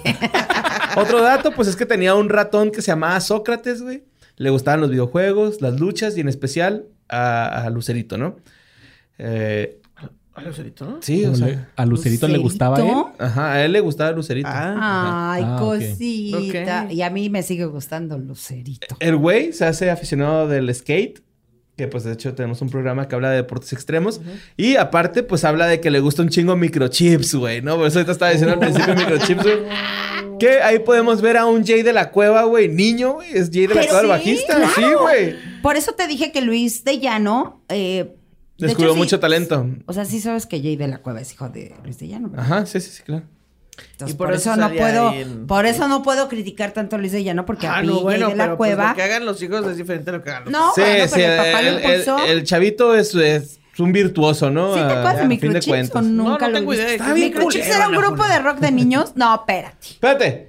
Yo lo único que sé, güey, se o sea, lo único relevante de ese grupo que yo sé, güey, es que los vatos sí tocaban en realmente sus instrumentos. Y cantaban. Y cantaban, ajá. Y tenían dos cantantes, la mujer, la, ¿Una niña? la niña grande y la niña chiquita. Ajá. Y la niña grande cantaba hermosísimo. El del bajo eléctrico es Jay de la Cueva, güey. Está, está horrible microchips, güey. A mí me lo enseñó Ram. Pueden salir una imagen. eh, La Yo, ahorita están saliendo imágenes de microchips. Pero, güey, para nuestra época era bien chido porque era de estos güeyes están tocando rock, ¿qué pedo? Ajá. Rock de los 80. Y son niños, ¿no? Y son Acá niños. que- O sea, sí siento que revolucionaron un poco el, la- el rollo. O sea, se aventaron a hacer un rollo así demasiado. eh, era muy futurista, Ajá. güey. Y pues, de hecho, eh, este güey, el Cesarín, güey, tenía ese toque en el- la serie, ¿no? Que era como muy rebeldillo, era muy... Sí. eh, Le faltaba como pinche pasión por el estudio, no sé cómo decirlo. Era o sea, cabroncillo, Sí, el güey no le gustaban los estudios. De hecho, eso es lo que César Costa en la serie siempre como que era el pedo con Cesarín, ¿no? Que era un... Le valía verga, güey, totalmente en la serie, güey. Nada más quiero decir que, este, lo, supongo que lo, es el que se va a vivir al extranjero en, la, en el final, ¿no? No, en el final se va con su carnal a Monterrey. A Monterrey. A, a hacer una carrera en... En carne asada. Ah, estudió una carrera con... No, es que creo que no dicen, nada más dice que se va Se con, casan con con, Miguel. sus primas. Ah.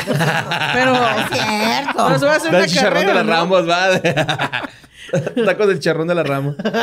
No, es que lo que iba a decir es que como a Cesarín sí lo encaminaron a la universidad, aunque no le gustaba, y a la morra, que era la hija, que Ajá. sí le gustaba el estudio, Pero sí se estudió. dedicó a cuidar a su esposo y a sus hijos.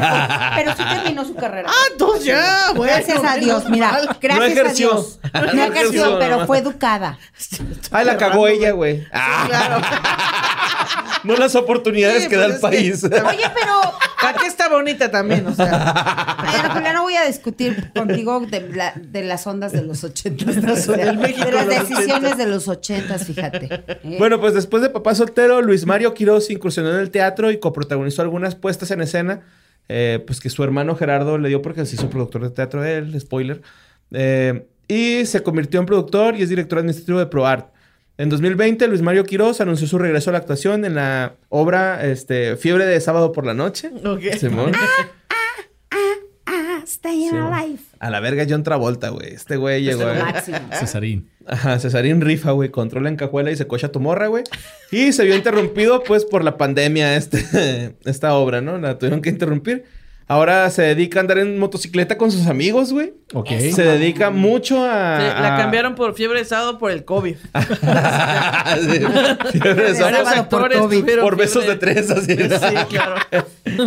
Y pues ya ahorita el güey, este, vive la vida tranquilo, güey. Quiere regresar a la actuación, pero pues la pandemia, pues no lo ha dejado Ay, del todo. O sea, ¿es, es Chopper o es acá de No, Moto es como Ninja? Moto Ninja. Ah. Hizo Sí. más películas, ¿eh? Hizo Veneno para las Hadas. con Ah, sí, es un chingo. Nomás que Rojo. Son un De, putero. de niño Ah, no, fue uno de los mejores actores infantiles en México y de grande pues valió mucha Mira, hizo Retrato de una mujer casada, El Retrato extraño de hijo del sheriff, Playa Prohibida, Los náufragos de Liguria, Los inocentes, Veneno para las hadas, Mariana Veneno para Mariana. las Hadas, que es una película bien Yo- la chulada. única que reconozco por el nombre es Veneno para las Hadas, pero nunca la he visto. chulada de película. ¿Sí? Es con Ha estado en, en tele- telenovelas como Lo que el cielo no perdona, La fiera, Tú eres mi destino, Si mi amor. La Fiera, no Ave seas Fénix. payaso.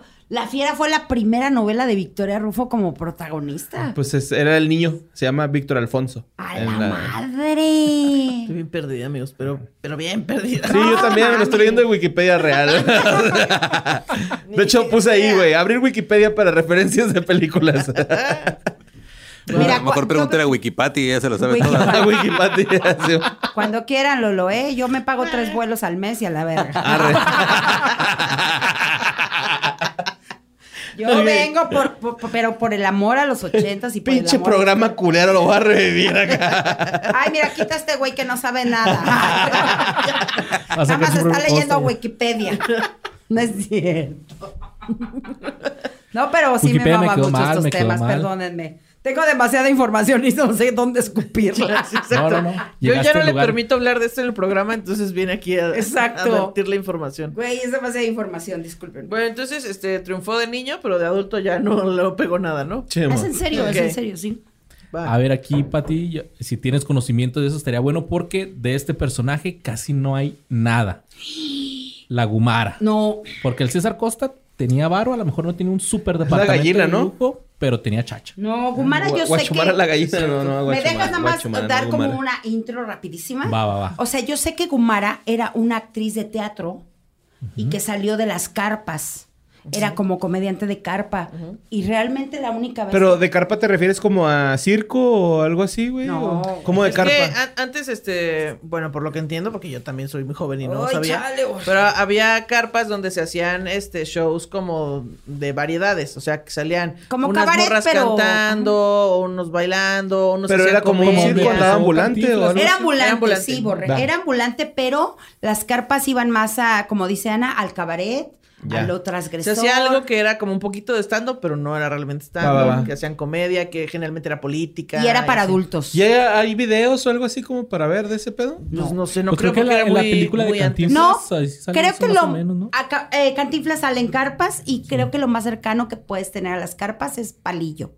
Ok. que es un comediante. comediante que era muy transgresor a la política. Y yo sé que Gumara salió de esos espectáculos, eh, de esas películas de los 40 y realmente donde la conocimos así muy cañón fue en Papá Soltero. Entonces, bueno. Sí. Adelante. Interpretada por Aurora Alonso, que nació en 1929. No hay fecha exacta y nomás dice que, o sea, en México no, pobrecita. Palillo. no hay así más datos de su nacimiento. Empezó su carrera como actriz aquí, bueno, que en una película llamada No hay cruces en el mar del 68. Y desde entonces participó en más de 30 películas, entre las que se encuentran Yesenia, La Avenida del Rey Olmos, Bajo la Metralla, El Rey de la. Vecindad y De Muerte Natural. Wow.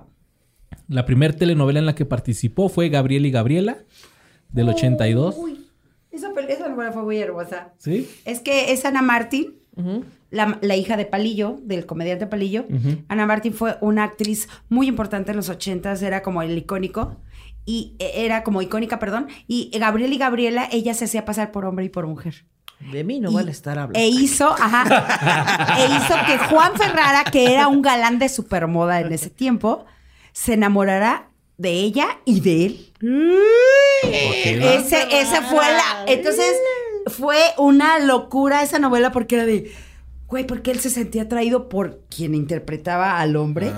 Y él decía, ay, ¿por qué me gusta este hombre? Hay una novela está bien culón este güey, ¿no? vato. decía. Hay una novela de. Jaime Camil que hace eso. Ay, por ella se Ah, lleva. Sí. La amo, es de mis favoritos. ¿Cómo se llama? Por ella se lleva. Ajá, sí. Y también se enamoran de Jaime Camil, ¿no? En la- Sí, el- Pero ¿quién no se ¿sabes enamoraría quién? de Jaime Camil? Pero? ¿sabes quién es el que se enamora? Jesús Ochoa. ¡No mames! Jesús poco Ochoa Jesús empieza, se enamora cabrón de Eva, la, se quiere casar con ella, pero empieza a sentir mucha atracción y, y cuando descubre que es hombre dice, "Ah, ¿por qué me está gustando este persona? O sea, Ok. muy buena, muy buena. Pero bueno, sigamos. Sí, salió la, la Gumara. Y pero su personaje más famoso. Ah, no, también salieron otras novelas como El Ángel Caído, Amor en Silencio, Amor de Nadie, El Privilegio de Amar y Locura de Amor. Pero su personaje más famoso fue el que realizó en Papá Soltero, la sirvienta de eh, César Costa.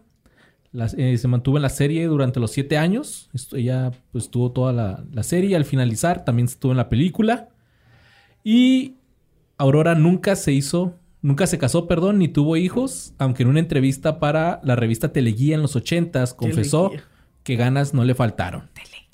Teleguía. Él dijo, ¿Qué ella onda, dijo, perdón, carnales? ¿Cómo están? Vez de Telehit, güey.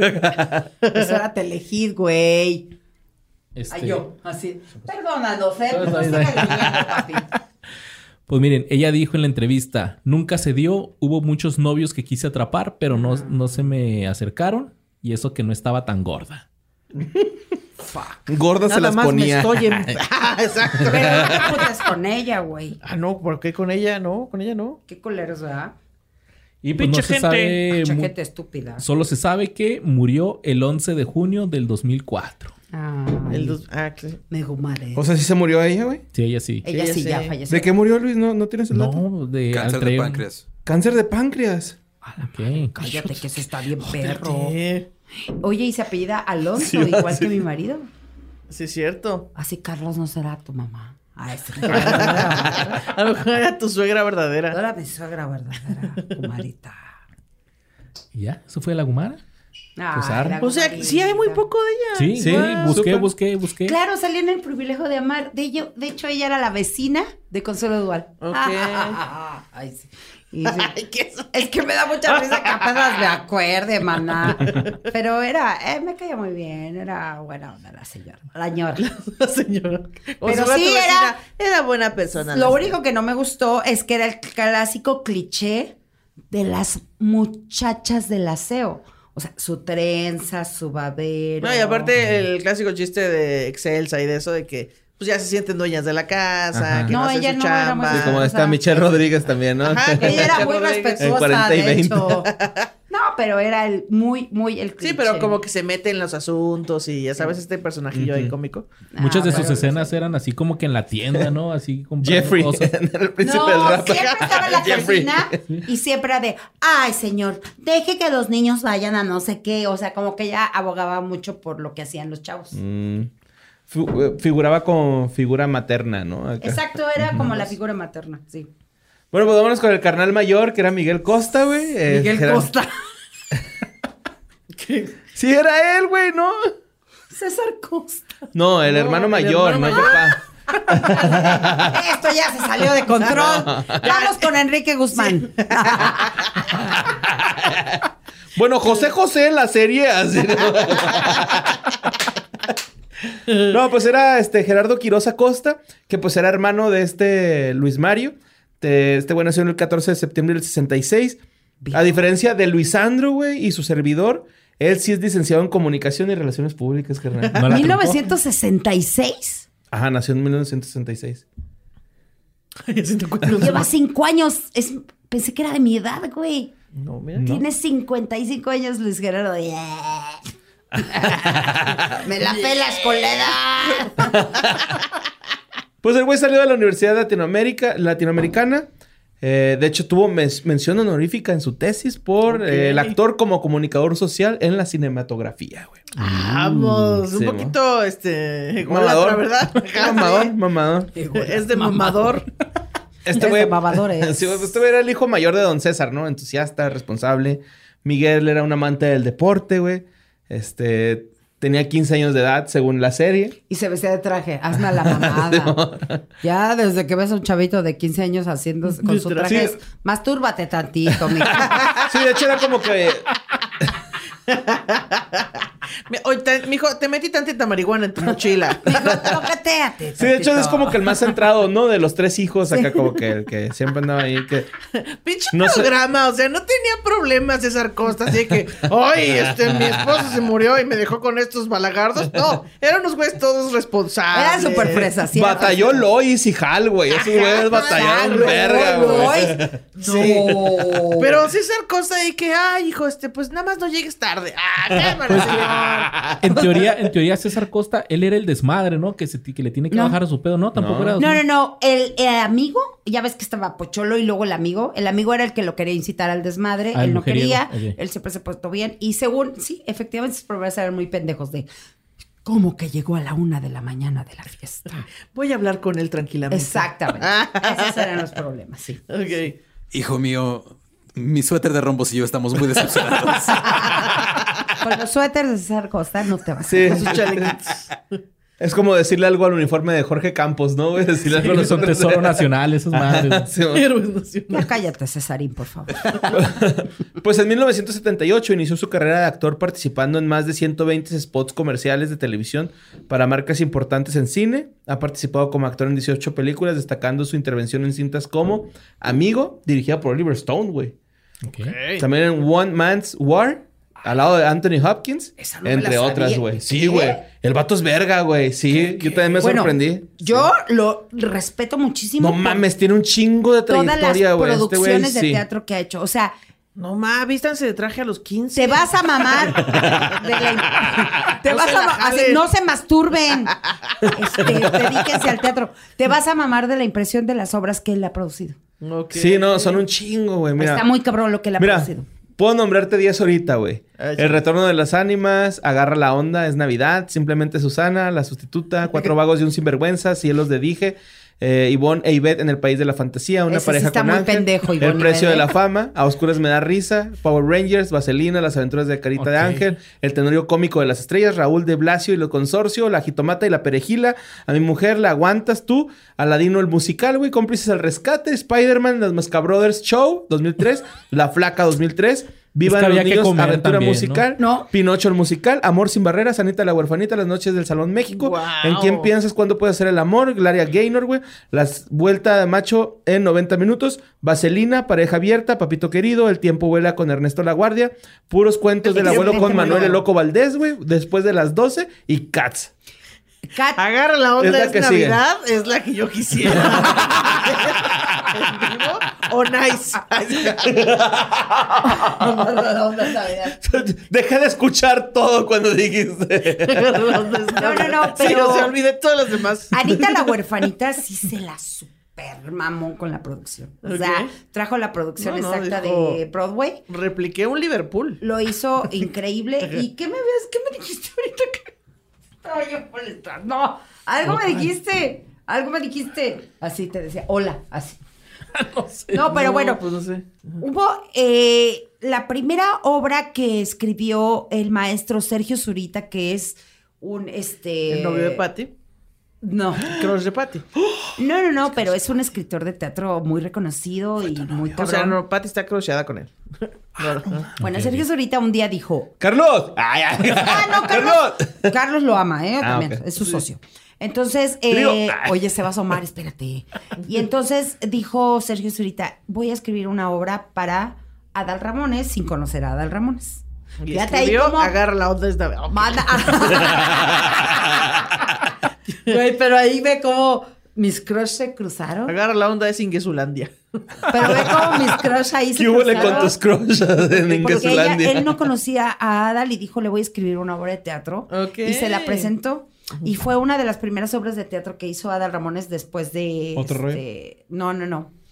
De Woody Allen. Hizo una obra de Woody Allen que duró muchos Ah. años Adal Ramones. Sí. Que es este... Ay, se me fue, perdón. Qué Sueños de un pretencioso, seductor. ¿eh? Sueños de un seductor. ¡Eh! Un punto a favor de la Julia, sí. Un dato bien. Yeah. Que la fui a ver 28 veces y tengo los tickets que lo, Lo sé, lo comprueban. Y eh, Sergio Zurita le escribe esta obra y Gerardo Quiroz le dice a Sergio, está muy buena, déjame ver si los convenzo. Y hacen su primera obra, es él y este... Ay, Fernando... Colunga. Pero es la vida de un comediante que se muere. Es No maravillosa mames. esa obra. No está en la lista que dijiste, pero la produce Gerardo Quiroz y muchos años dura en cartelera y es una gran obra. O sea, Gerardo está ¿La produce o, o como actor? Porque No, como actor produce. tiene otras que se llaman Agarra la Onda, Simplemente Susana, Navidad. Un regalo de París. Es que el otro día el especial de Navidad. La sustituta, la Luna de. Miel para 10. No, se la los produce, dije. la produce. Es Ada Ramones. El tenorio cómico con Paco Stanley, güey. Salió con, Con ese- Paco Stanley. Sí, en el 94. No sé. ¿Cuatro de vagos? Paco.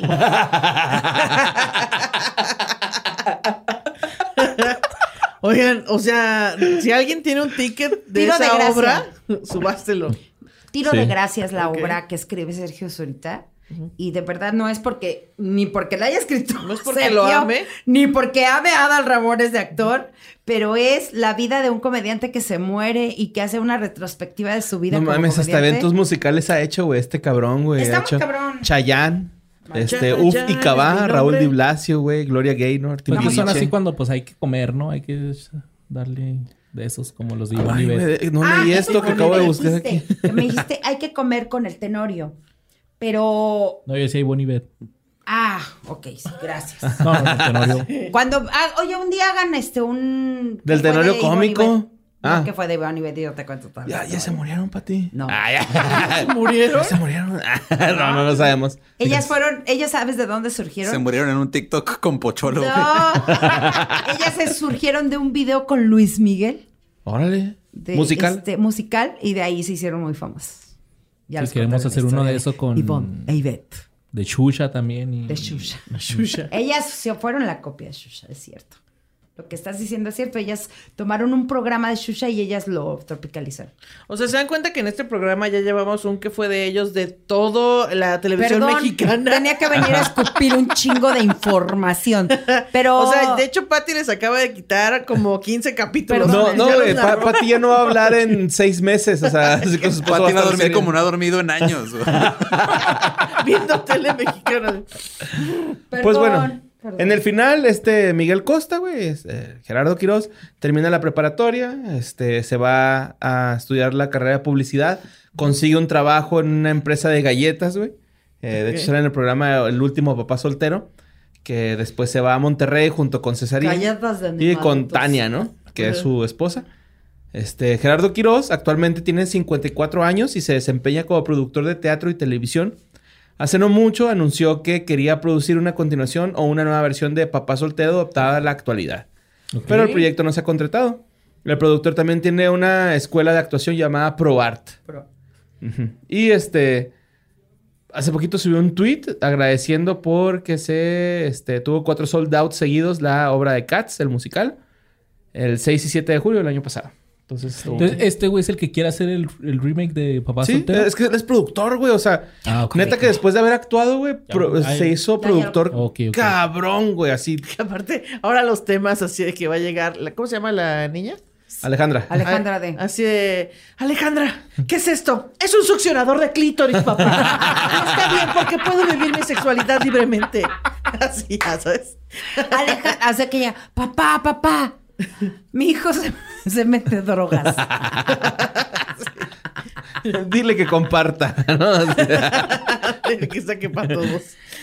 Ay, no. Pero sí, ya está confirmado. Creo que ya grabaron el piloto, si no me equivoco. Y será como, como el, el que hicieron de Full House, que se llama Fuller House, que son los mismos personajes, pero ya grandes. O... Pues, Pues mira, chance. según, lo- o sea, según la información que estoy encontrando ahorita, dice que se va a llamar Soltero 25 años después. Ajá. Y ya. O sea, están eh, trabajando a ver si O sea, se es lo que, Ajá. cómo están sus vidas actualmente. Se va a llamar Abuelo Soltero. Oye, yo quiero ver, ¿dónde está ese especial de Full House de después de muchos años? Ah, ¿es ¿En en, Netflix? Netflix? está la serie. Fueron tres temporadas. Fuller House. Tengo algo que ver hoy en Y de hecho, en How I Met Your Father le hicieron un tributo a Bob Saget. Your Mother, ¿no? No, No, es que ya ya. sacaron la How I Met Your Father. Y hay un tributo a Bob Saget que acaba pues, de fallecer. Bueno, ¿no? nomás sí, pusieron, ¿eh? Sí, No, sí, pusieron, güey. pusieron. Pero es que pusieron Memory. como un chiste referen- haciendo referencia. Ah, ok, ok. Y luego ya al último del programa sale así Loving Memory of Bob Saget. Ay, es que sí, se murió muy triste porque un día Sí, antes dijo, bien raro. gracias, la gira aquí en Miami de stand-up, estuvo increíble, llené los teatros y al otro día muerto en su cuarto. Está en mamón, sí, güey. Fue bien triste. Y, y- y no fue por razones así como de, ah, güey, le dio una sobredosis o algo, Ni ¿no? se O sea, suicidó ni nada, fueron pues muertos. murió así. Pero mira, Pero gracias. se le puta fue a echar madre, una saliva y así. Pero ¿sabes qué? Gracias a Dios, gracias a Dios nos queda vivo John Stamos. Le soplaron por el glande. John, John Stamos. Wow. Es que decían que te Causa de por- muerte. Le soplaron por el glande. Qué Te estúpidos soplaban- te por el pito y te, te- te mueres. Claro que no. Güey, había una leyenda en la secu que era eso, güey. Todos nos asustábamos. ¿eh? Para que no se la chuparan. No, no Ustedes. se puede. Entre nosotros, güey. Oye, oye, Borre, yo en mi momento así súper sexy de gracias a Dios nos queda vivo John Stamos. Y tú, le chuparon por el glande. Le soplaron. le so- Soplaron. Diferente, sí, no, claro. Bueno, pero si ya le soplan, le chupas de paso. Sí, Sí, ya, te chingué, ya, una chupadilla, güey. ¿Qué? ¿Qué? Nada más va a ser una soplada. Yo también quería mamá. No, nomás la soplada. Este, bueno, pues vámonos con el mero mero. Pero antes de eso, ¿todo bien? ¿Break? Todo bien. ¿Baño? ¿No? ¿Todo bien? Estoy súper feliz. Vámonos pues con el mero mero solterón, César Costa, que yo no sabía, pero su nombre real es César Roel Schreurs. Schreurs. Shrek. Schreurs. Schreurs. Bueno, pues él nació en la colonia Condesa el 13 de agosto del 41, Ok. siendo de ascendencia mexicana por parte de su papá y belga y alemana por parte de la mamá. Era una belga. Órale. Era Sí, era una una de- Güey, de, de hecho, yo, yo estoy muy ofendido porque no sacaron a Pujitos en Papá Soltero, ¿no? Así como que. Era- Sí, claro, hubiera estado increíble. Hace como dos años compartí el video de Pujitos cuando habla de cómo está la situación en Ajá. ese tiempo en México. De los hidrocarburos. Ajá. Está buenísimo, güey. cuenta que está hablando ahorita. Ahorita, güey. exacto, güey. Envejeció muy bien. Ay, no, no Chabelo. envejeció. Así de, Chabelo así de. Buenas noches.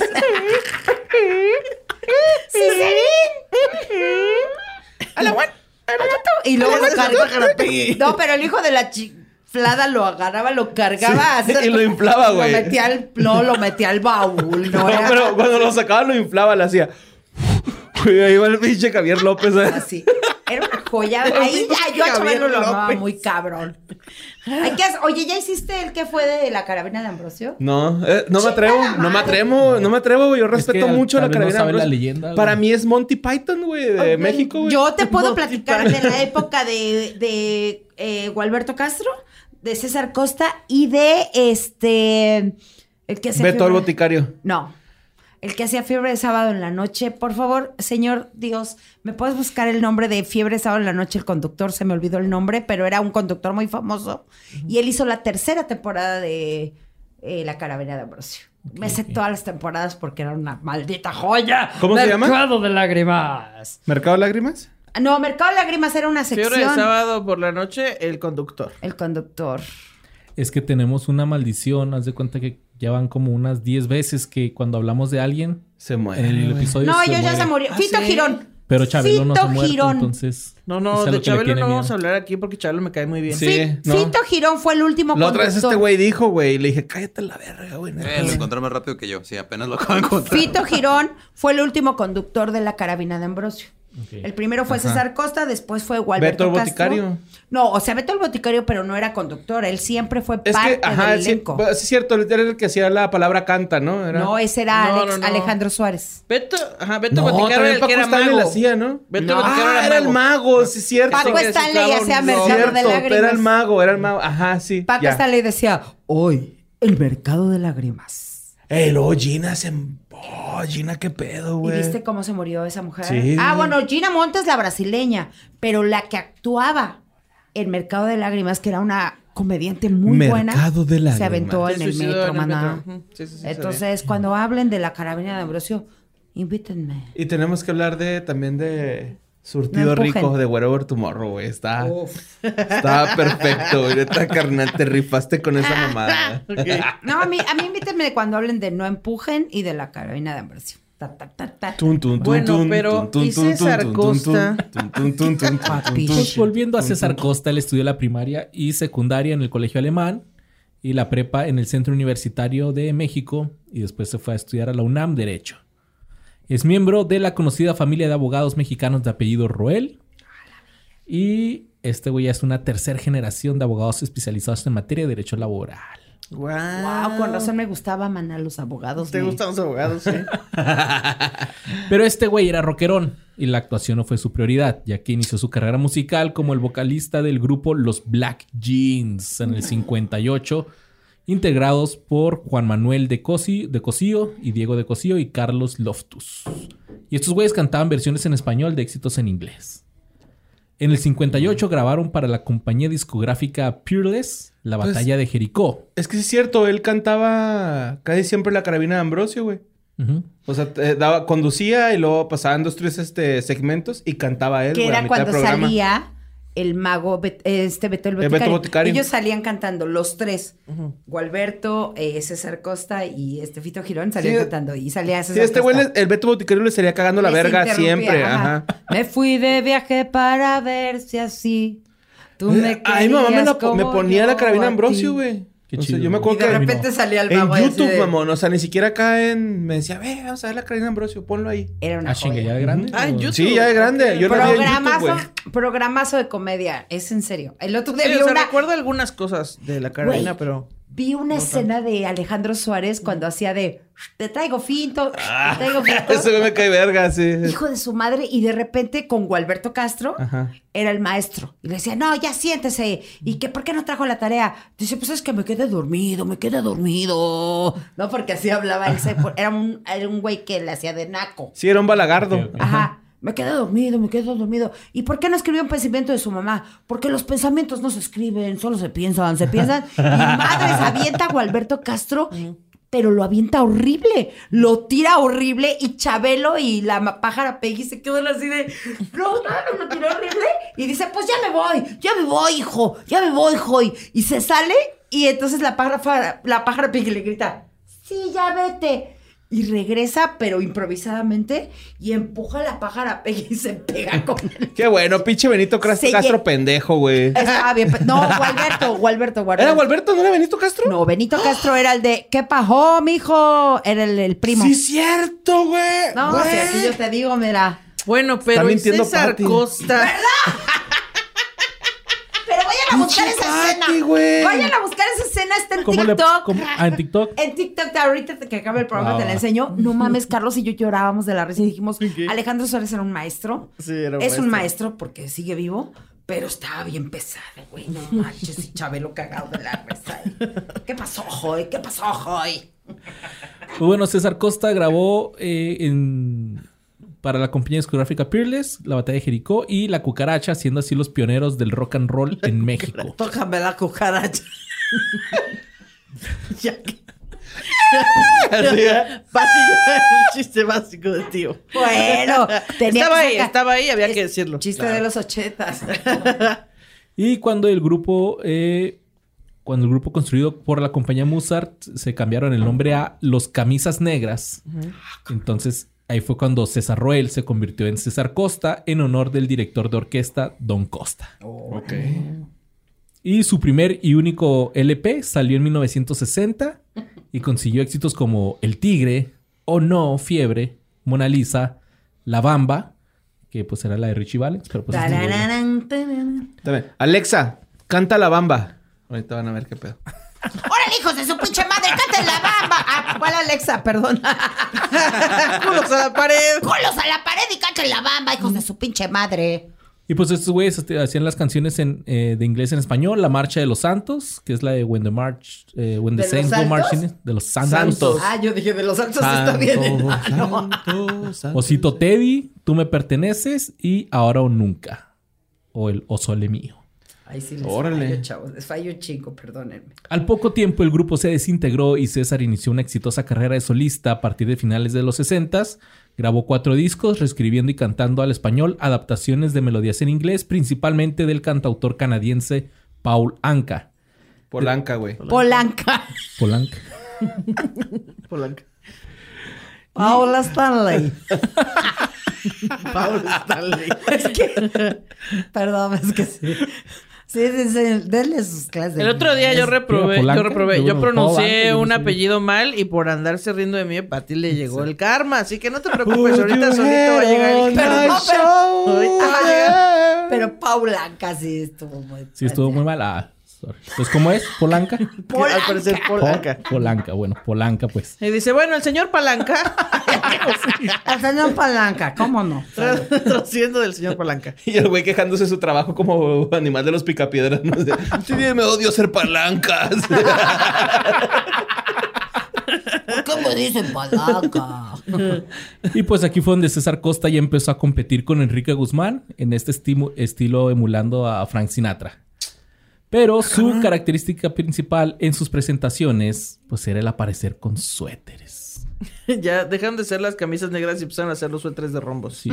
Y que yo, yo tenía entendido que a los rockstar pues les avientan brasieres y así, ¿no? Pues a él las admiradoras le llevaban suéteres. Mientras cantaba así de... ¿Neta? Suéter voy a de este rombo, güey. Sí. ¡Espérame tantito! ¡Toma! Aviéntese otra.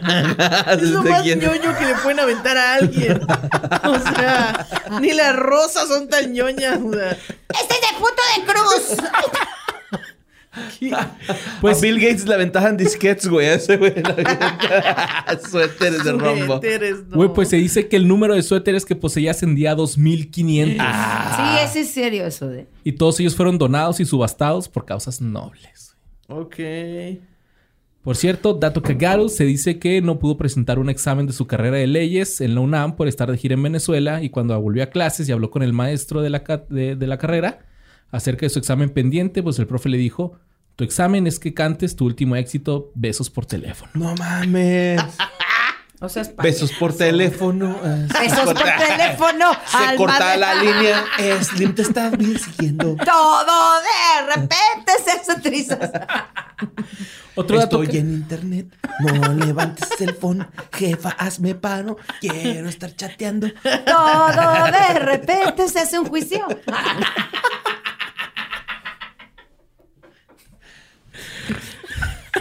Me siento queja popular, güey. Yo, la neta.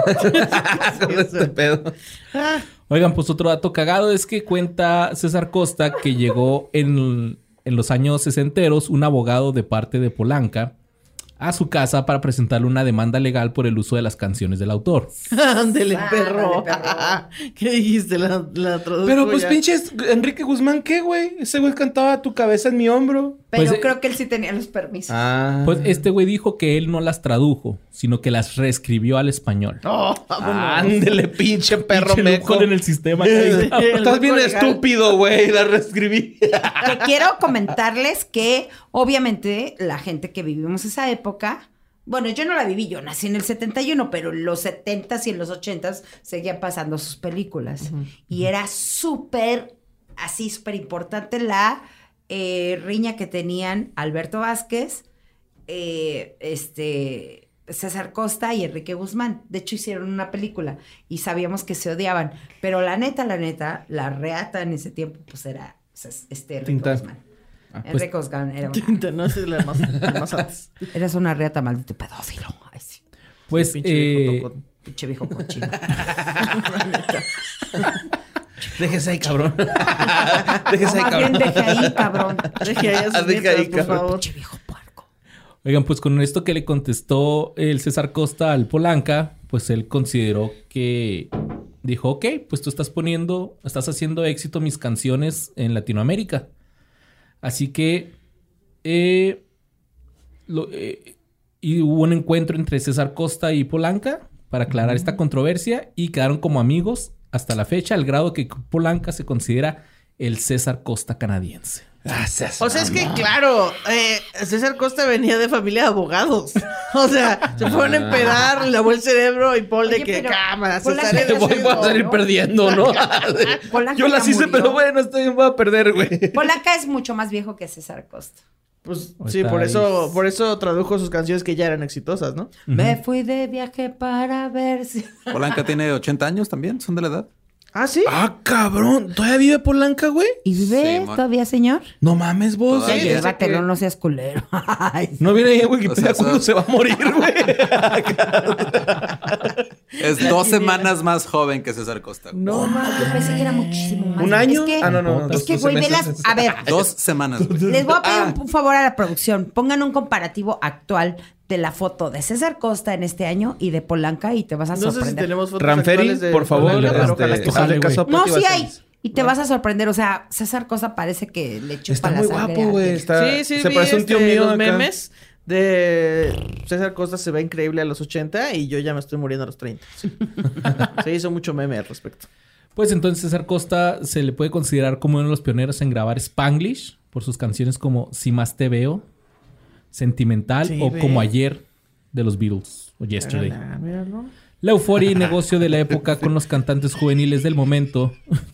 Estamos viendo un suéter César de Costa rombos. con suéter de rombos, güey. Eh, la euforia y negocio de la época con los cantantes juveniles del momento dio la posibilidad para que estrellas como César Costa se interpretaran a sí mismos un poco en su carácter personal y como cantantes y pues interpretaran sus éxitos discográficos. Les hacían películas para que fueran ellos mismos y cantaran sus canciones. Fueron muy divertidas esas películas. Su primer filme fue Juventud Rebelde. Ay, De hecho, creo que sale rebelde Enrique con su Guzmán ahí. suéter. Creo que es de Enrique Guzmán y él nomás tiene un, como un cameo interpretando. Sí me acuerdo. Ay, qué horror. Estamos cansados de los rectángulos, donde son los rombos. Te voy a verguiar. Cállense. Ya vieron que si agarran un cuadrado y lo ponen al revés, se ve como un rombo. Pues su primer película como protagonista fue en el 62. Se llamó El cielo y la tierra. En el cielo y la tierra. Y comparte créditos con Libertad Lamarque, Angélica María, Fernando Luján y Fanny Cano. Ay, qué bonitos todos esos actores. Fernando Luján de joven era hermoso. Y del 62 al 71 participó en 13 películas para después pasarse a la tele en programas como De Costa a Costa. eh, en el- participó con Chabelo en el show de Loco Valdés, en los sketches de Pujitos. No mames, es que Pujitos. Neta, güey, yo me voy a Es que Pujitos empezó en el show de Loco Valdés. Ya tengo a John Belushi, güey, ya. Me falta Pujitos, ¿Sí güey. sabes así. por qué cancelaron el show de Loco Valdés por más de tres meses? Porque Tenía dijo un- Bombe- el de Bomberito Juárez. Bomberito Juárez. Güey, ¿Qué se dijo? mamaron, Y. Bomberito Juárez. ¡Pum, pum! Güey, por esa mamá es así de, güey. Sí. No está insultando a nadie, güey. Es un pinche chiste pues, súper blanco. 70s. Y ahí sale, es cierto, de ahí sale Pujitos y luego se van a, La carabina. a la carabina de Sí, Ambrosio. en el 78 fue conductor de La Carabina de Ambrosio. Del 87 al 94 participó en Papá Soltero. Después en su versión de cine del 95. Verga, Pujitos, güey. Y después... Velo, güey, velo, güey. Me da miedo, güey. no, No, Pujitos está hermoso, güey. Pujitos era lo onda, güey. Ta, ta. Ta, ta, ta, ta, ta. Buenas noches. Palitos. Palitos.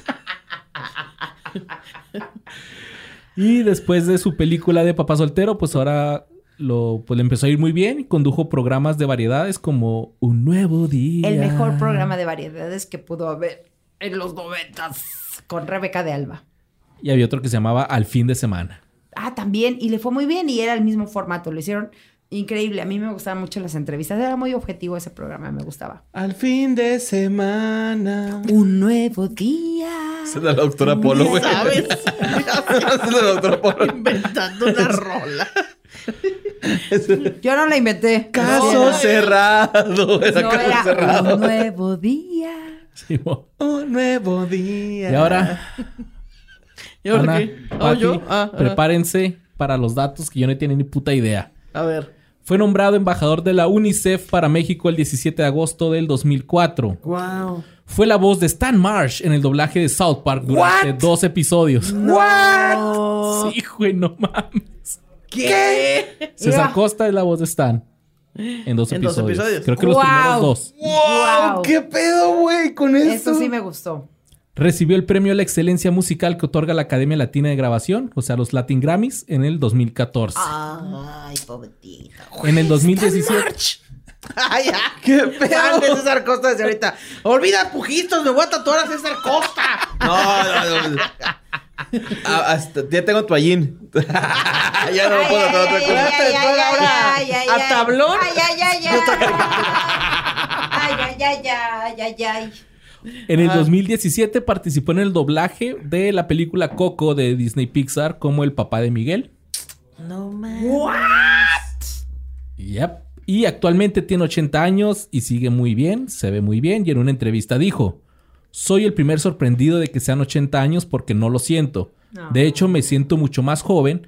Afortunadamente he tenido muy buena salud y si me preguntas qué edad tengo, te diría que atemporal porque sigo con muchas ilusiones. Ay, quiero mucho a César Costa. Bravo. Wow. Mi César. ¡Cesarín! ¡A la one! ¡A la two! ¡A la one, two, three! ¡Ah! ¡Cesarín! ¡Cesarín! ¡Sí! ¡Que sí! Pinche pájara. Que no era pájara, man, güey. Era otra cosa. No, estaba lo máximo, Estaba güey. culera, güey. Tres personajes Era una estuvieron... pinche zanahoria de nariz, Tres güey. personajes estuvieron dentro de la pájara Peggy. El último fue el güey que sale en Vecinos, que es esposo de este. ¿Al que lo acaban de de matar que tiene todos los datos. O sea, estoy realmente sorprendida. Porque alguien sabría quién fue Pájara Peggy durante toda la trayectoria. Yo pensé que era Benito Castro, güey. No, nunca. Neta, te lo juro, el papá de la güereja, yo pensé que era el papá de la No, güereja. no, no. El primero fue el productor de la carabina de Ambrosio, que se me está ahorita no me acuerdo el nombre. Después fue un actor ahí que agarraron para que supliera. Y el tercero es el que sale en Vecinos, que es el esposo de Macaria. El gordito que es Ah. así como. Ah, no mames. Él fue el último pájaro Peggy. Sí se ve perillón, como que toda su vida ha sido perilla, ¿no? No lo sé, güey, pero. Pobre pendejo, pero así. fueron tres personajes de la pájara Peggy. de, ¡A la one! ¡A la two! ¡Cesarito! Wow. Y esto fue. que fue de los. ¿Qué fue de la televisión? ¿Qué fue de la televisión mexicana? Discúlpenme. Solo teníamos que hablar de papá soltero para englobar toda la televisión mexicana, güey. Ay, De discúlpenme. ahí salieron aristas hacia todos lados. No, no, qué padre. No, ¿cómo que disculpan? No, no, no, estuvo Ah, en verga, güey. Jamás había habido tanta información en este programa, de hecho. de hecho, no vamos a hacer tres Oye, episodios te- seguidos para que la gente procese todo lo que digirió ahorita. Googleé todos los Vamos nombres que dijo Patty, todos los ¿Ya, programas. ya hicieron este que fue de tres generaciones? Ok. ¿Tres generaciones es un programa? Es ¿O un programa qué? que era de Sasha Sokol, Angélica María y Carmen Montejo y fue súper emblemático Angélica también. María. y- Eran Ay, tres no. generaciones, era la abuela, la mamá y la hija. Eh, cachun cachun rara. Universidad. eh, universidad. Que que salía ahí el hijo de el que hizo, el que produjo como agua para chocolate. Se me olvidó No. el nombre, disculpen Sorry, sorry. Hay que hacer un spin-off que fue de ellos, versión 80. Wow. Ajá. Uta. Uy, por favor. Invitamos a Badía y a Pati güey, que lo den favor, yo ellos. les pago- les yo- un guion y se los aventamos ahí. Yo pago léanlo. mi boleto y vengo a hablarles porque necesito escupir toda esa información. Les digo que fue de Calixto, del Beto, de todos ellos. Yo se los digo. Sé, que, sé que mucha gente va a estar, muchos, muchos fans van a estar muy contentos con eso porque nos han pedido mucho, muchas series, Series así de los ochentas y, y la neta, pues no las conocemos y es difícil para nosotros, pero pues ya. Y Cándido Pérez que, que rompió. Cándido. Cándido que rompió todos los esquemas de producción. Lo hicieron muy bien, la verdad. Sí, Ortiz de. Pinedo ahí sí era una. Güey, de hecho, yo eh, me he puesto a pensar que la escuelita sí fue un pinche parteaguas en la tele Por mexicana, sí. güey. O sea, Nos guste o no, sí pinche vergüenza. Sí, nos pero- fuimos a la basura. El- verga, el- Estábamos ahí chidos y huevos. Es que, Ana, al fondo. El Pero, que era- el güey que era un luchador que decía. Era, No, que dice que, si le traen una jerga, era como que, güey, acaba de decir verga en televisión nacional. Es lo que te iba a decir. ¿Por o qué sea, todos fingimos que no dijo verga en televisión nacional? O sea, sí, sí llegaron a transgredir como que lo que estaba No, pasando no, tiempo deja tú de... lo transgresor. A mí no me da risa. Era como el mismo ¿Neta? recurso todo el tiempo de el, la- el reglazo y el golpe. Sí, A pero mí- comparado a la comedia Era de Ana, antes... déjame te hago una observación, güey. Ah. No, no, Ahí a lo que me Ese refiero... chiste sale ahí, güey. Está bien verga, güey. Pensé que lo ibas a hacer tú. Pero es que tú no viste el paso que dimos de la comedia de antes a esa comedia. Claro, cuando era chida, a cuando nos fuimos a la Pues mierda. tal vez. Así que Tal no vez, pero- la carabina de Ambrosio, ensalada de locos, este, un chingo de cosas pero- bien chidas. Pero Corte a fue muy la escuelita. No sí, es mi va. orgullo, Eso pero lo acepto, sí. ¿No? los Pero, güey, comediantes... el vato que hablaba decía groserías en tele nacional. Así, Era así, hinche, hijo, eh, un hinche, ma, ah, eh, no, que le gusta un chingo el desastre acá, güey. Casi chinga tu lo que madre. hacían Güey, los bien- con el güey Ah, que era con el Igor, ajá. y ¿no? Igor, ajá. Todos los güeyes ese viéndole a las, a personaje- las chavas las. Quiero aclararte, Ana, que ese personaje que hacían con Igor, ese 10 años antes lo tuvo Andrés Bustamante y tenía uno de Cirilo y se llamaba, o sea, él Y era tampoco el- hablaba bien. ¿Eh? Y también decía groserías. Ah, no, y que salía así con su jorobadita y, y hablaba mal y, y este Andrés Bustamante le decía, ah, Cirilo quiero decirles y él no sea, sí, ajá, sí, sí, sí. Y después cuando lo sacan los Mascabrothers fue así de, güey, quien conocimos a Andrés Bustamante, le estás faltando el respeto. Ah, pues ahí está. Entonces Mm. el personaje del luchador que decía verga en la tele ya no era tan... Sí, no, ya. todo eso Final. lo hizo Andrés No, Bustamante. ya, ya, antes. ya perdí mi respeto, la neta. Estaría un, Pero estaba estaría bonito, muy, muy ¿no? bueno Sí. una, un, un que fue de Andrés Bustamante y de todo lo que hizo, porque Eh, eh, es- eh, eh, mi- ah, no, mu-. Estamos al Bubu Romo. Exacto. ¡Uf! Sí, inviten al bu. Tráete al Bubu Romo para que te hable de Andrés Bustamante, que es nuestro maestro de la comedia. No, Andrés Bustamante es el dios de la comedia. Un rifado, Sí, igual que Víctor Trujillo, la neta, verga, máximo Víctor respeto. Trujillo y Andrés Bustamante son los más verga. Sí. Y, Y pues- Tintán, obviamente. Claro, claro. Sí, Yo sí, también sí. soy Team Tintán. Te voy a llevar al Museo de Tintán. Ana, Va, va, antes de va. que te vayas. Ahorita vamos. Vaya. ahorita No, ahorita vamos, va a estar cerrado, pero ahorita vamos a que veas qué pedo. Ahí nomás saludas afuera. Me acuerdo ¿Qué huele, mucho de Oye, pues gracias por invitarnos. No, Eh, oigan, lamento gracias. no saber tanta información, pero miren, ahí este comenté mis ¿Pero te la pasaste chido? Claro, Eso aprendí era- mucho. Era el pedo. Es que esa es la parte chido. bonita, aunque no sepas, estás abierta a aprender. Sí, aprendí mucho. A pasarla bien, ¿no? Ahora ya voy a tener conocimientos de señora y entonces la gente se va a quedar como, "Ala, Ese es un ¿Cómo superpoder, ¿eh? ¿Los conocimientos de señora? Claro, claro. conlleva una Lo gran tomo, responsabilidad, este, obviamente. Conlleva Te estoy gran- tomando muy en serio con tus garritas. Güey, las señoras, las señoras, este, saben diferenciar entre el cilantro y el perejil, güey. O sea, Está muy cabrón. algo han hecho bien. Así Sí. es. Oigan, no, en serio, gracias. No, al Porque contrario. les juro que, Cala, se los puedo decir, toda esta información la tengo súper guardada y no he yo de dónde decirla y me da mucho gusto venir a escupirla aquí porque pues toda esa televisión y todo eso que les he platicado es lo que me inspiró a hacer comedia. Qué chido. Qué chido, qué chido. Entonces te recordó como que tus inicios de quiero hacer comedia, qué verga. Y me inspiraste además mi adolescencia, qué estupidez. Pero bueno, chavos, tengo 50 años, ¿qué les puedo contar? Entonces, gracias, de verdad. Pues no va Son a ser pocos, la, son pocos. No va a ser la última vez, ya sea que ustedes regresen o que nosotros vayamos para allá. pero Si, vaya- que si vamos, otro. acéptenos, güey. no Claro, por favor. pinche sí. borre. Pinche borre. Ay, es que yo casi y no nos escriben. Es que yo, yo soy bien tranqui, güey. Acá, neta, Borre, güey. con que me digas ahorita, cuando vas ahorita te apartamos toda la nodriza para todo lo que Arre, necesites. arre, Se arma. Va. arre. ¿Y a mí también? Vacaciones. También, también. en las vacaciones voy a ir con mi esposa y mi niño y me van a Eso aguantar. Ay, No, cada por favor. de ese bebecito. Ay, bolliguito. Todo pechocho, el cabrón.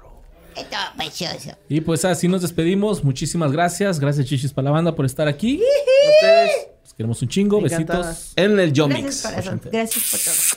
Bye. Bye.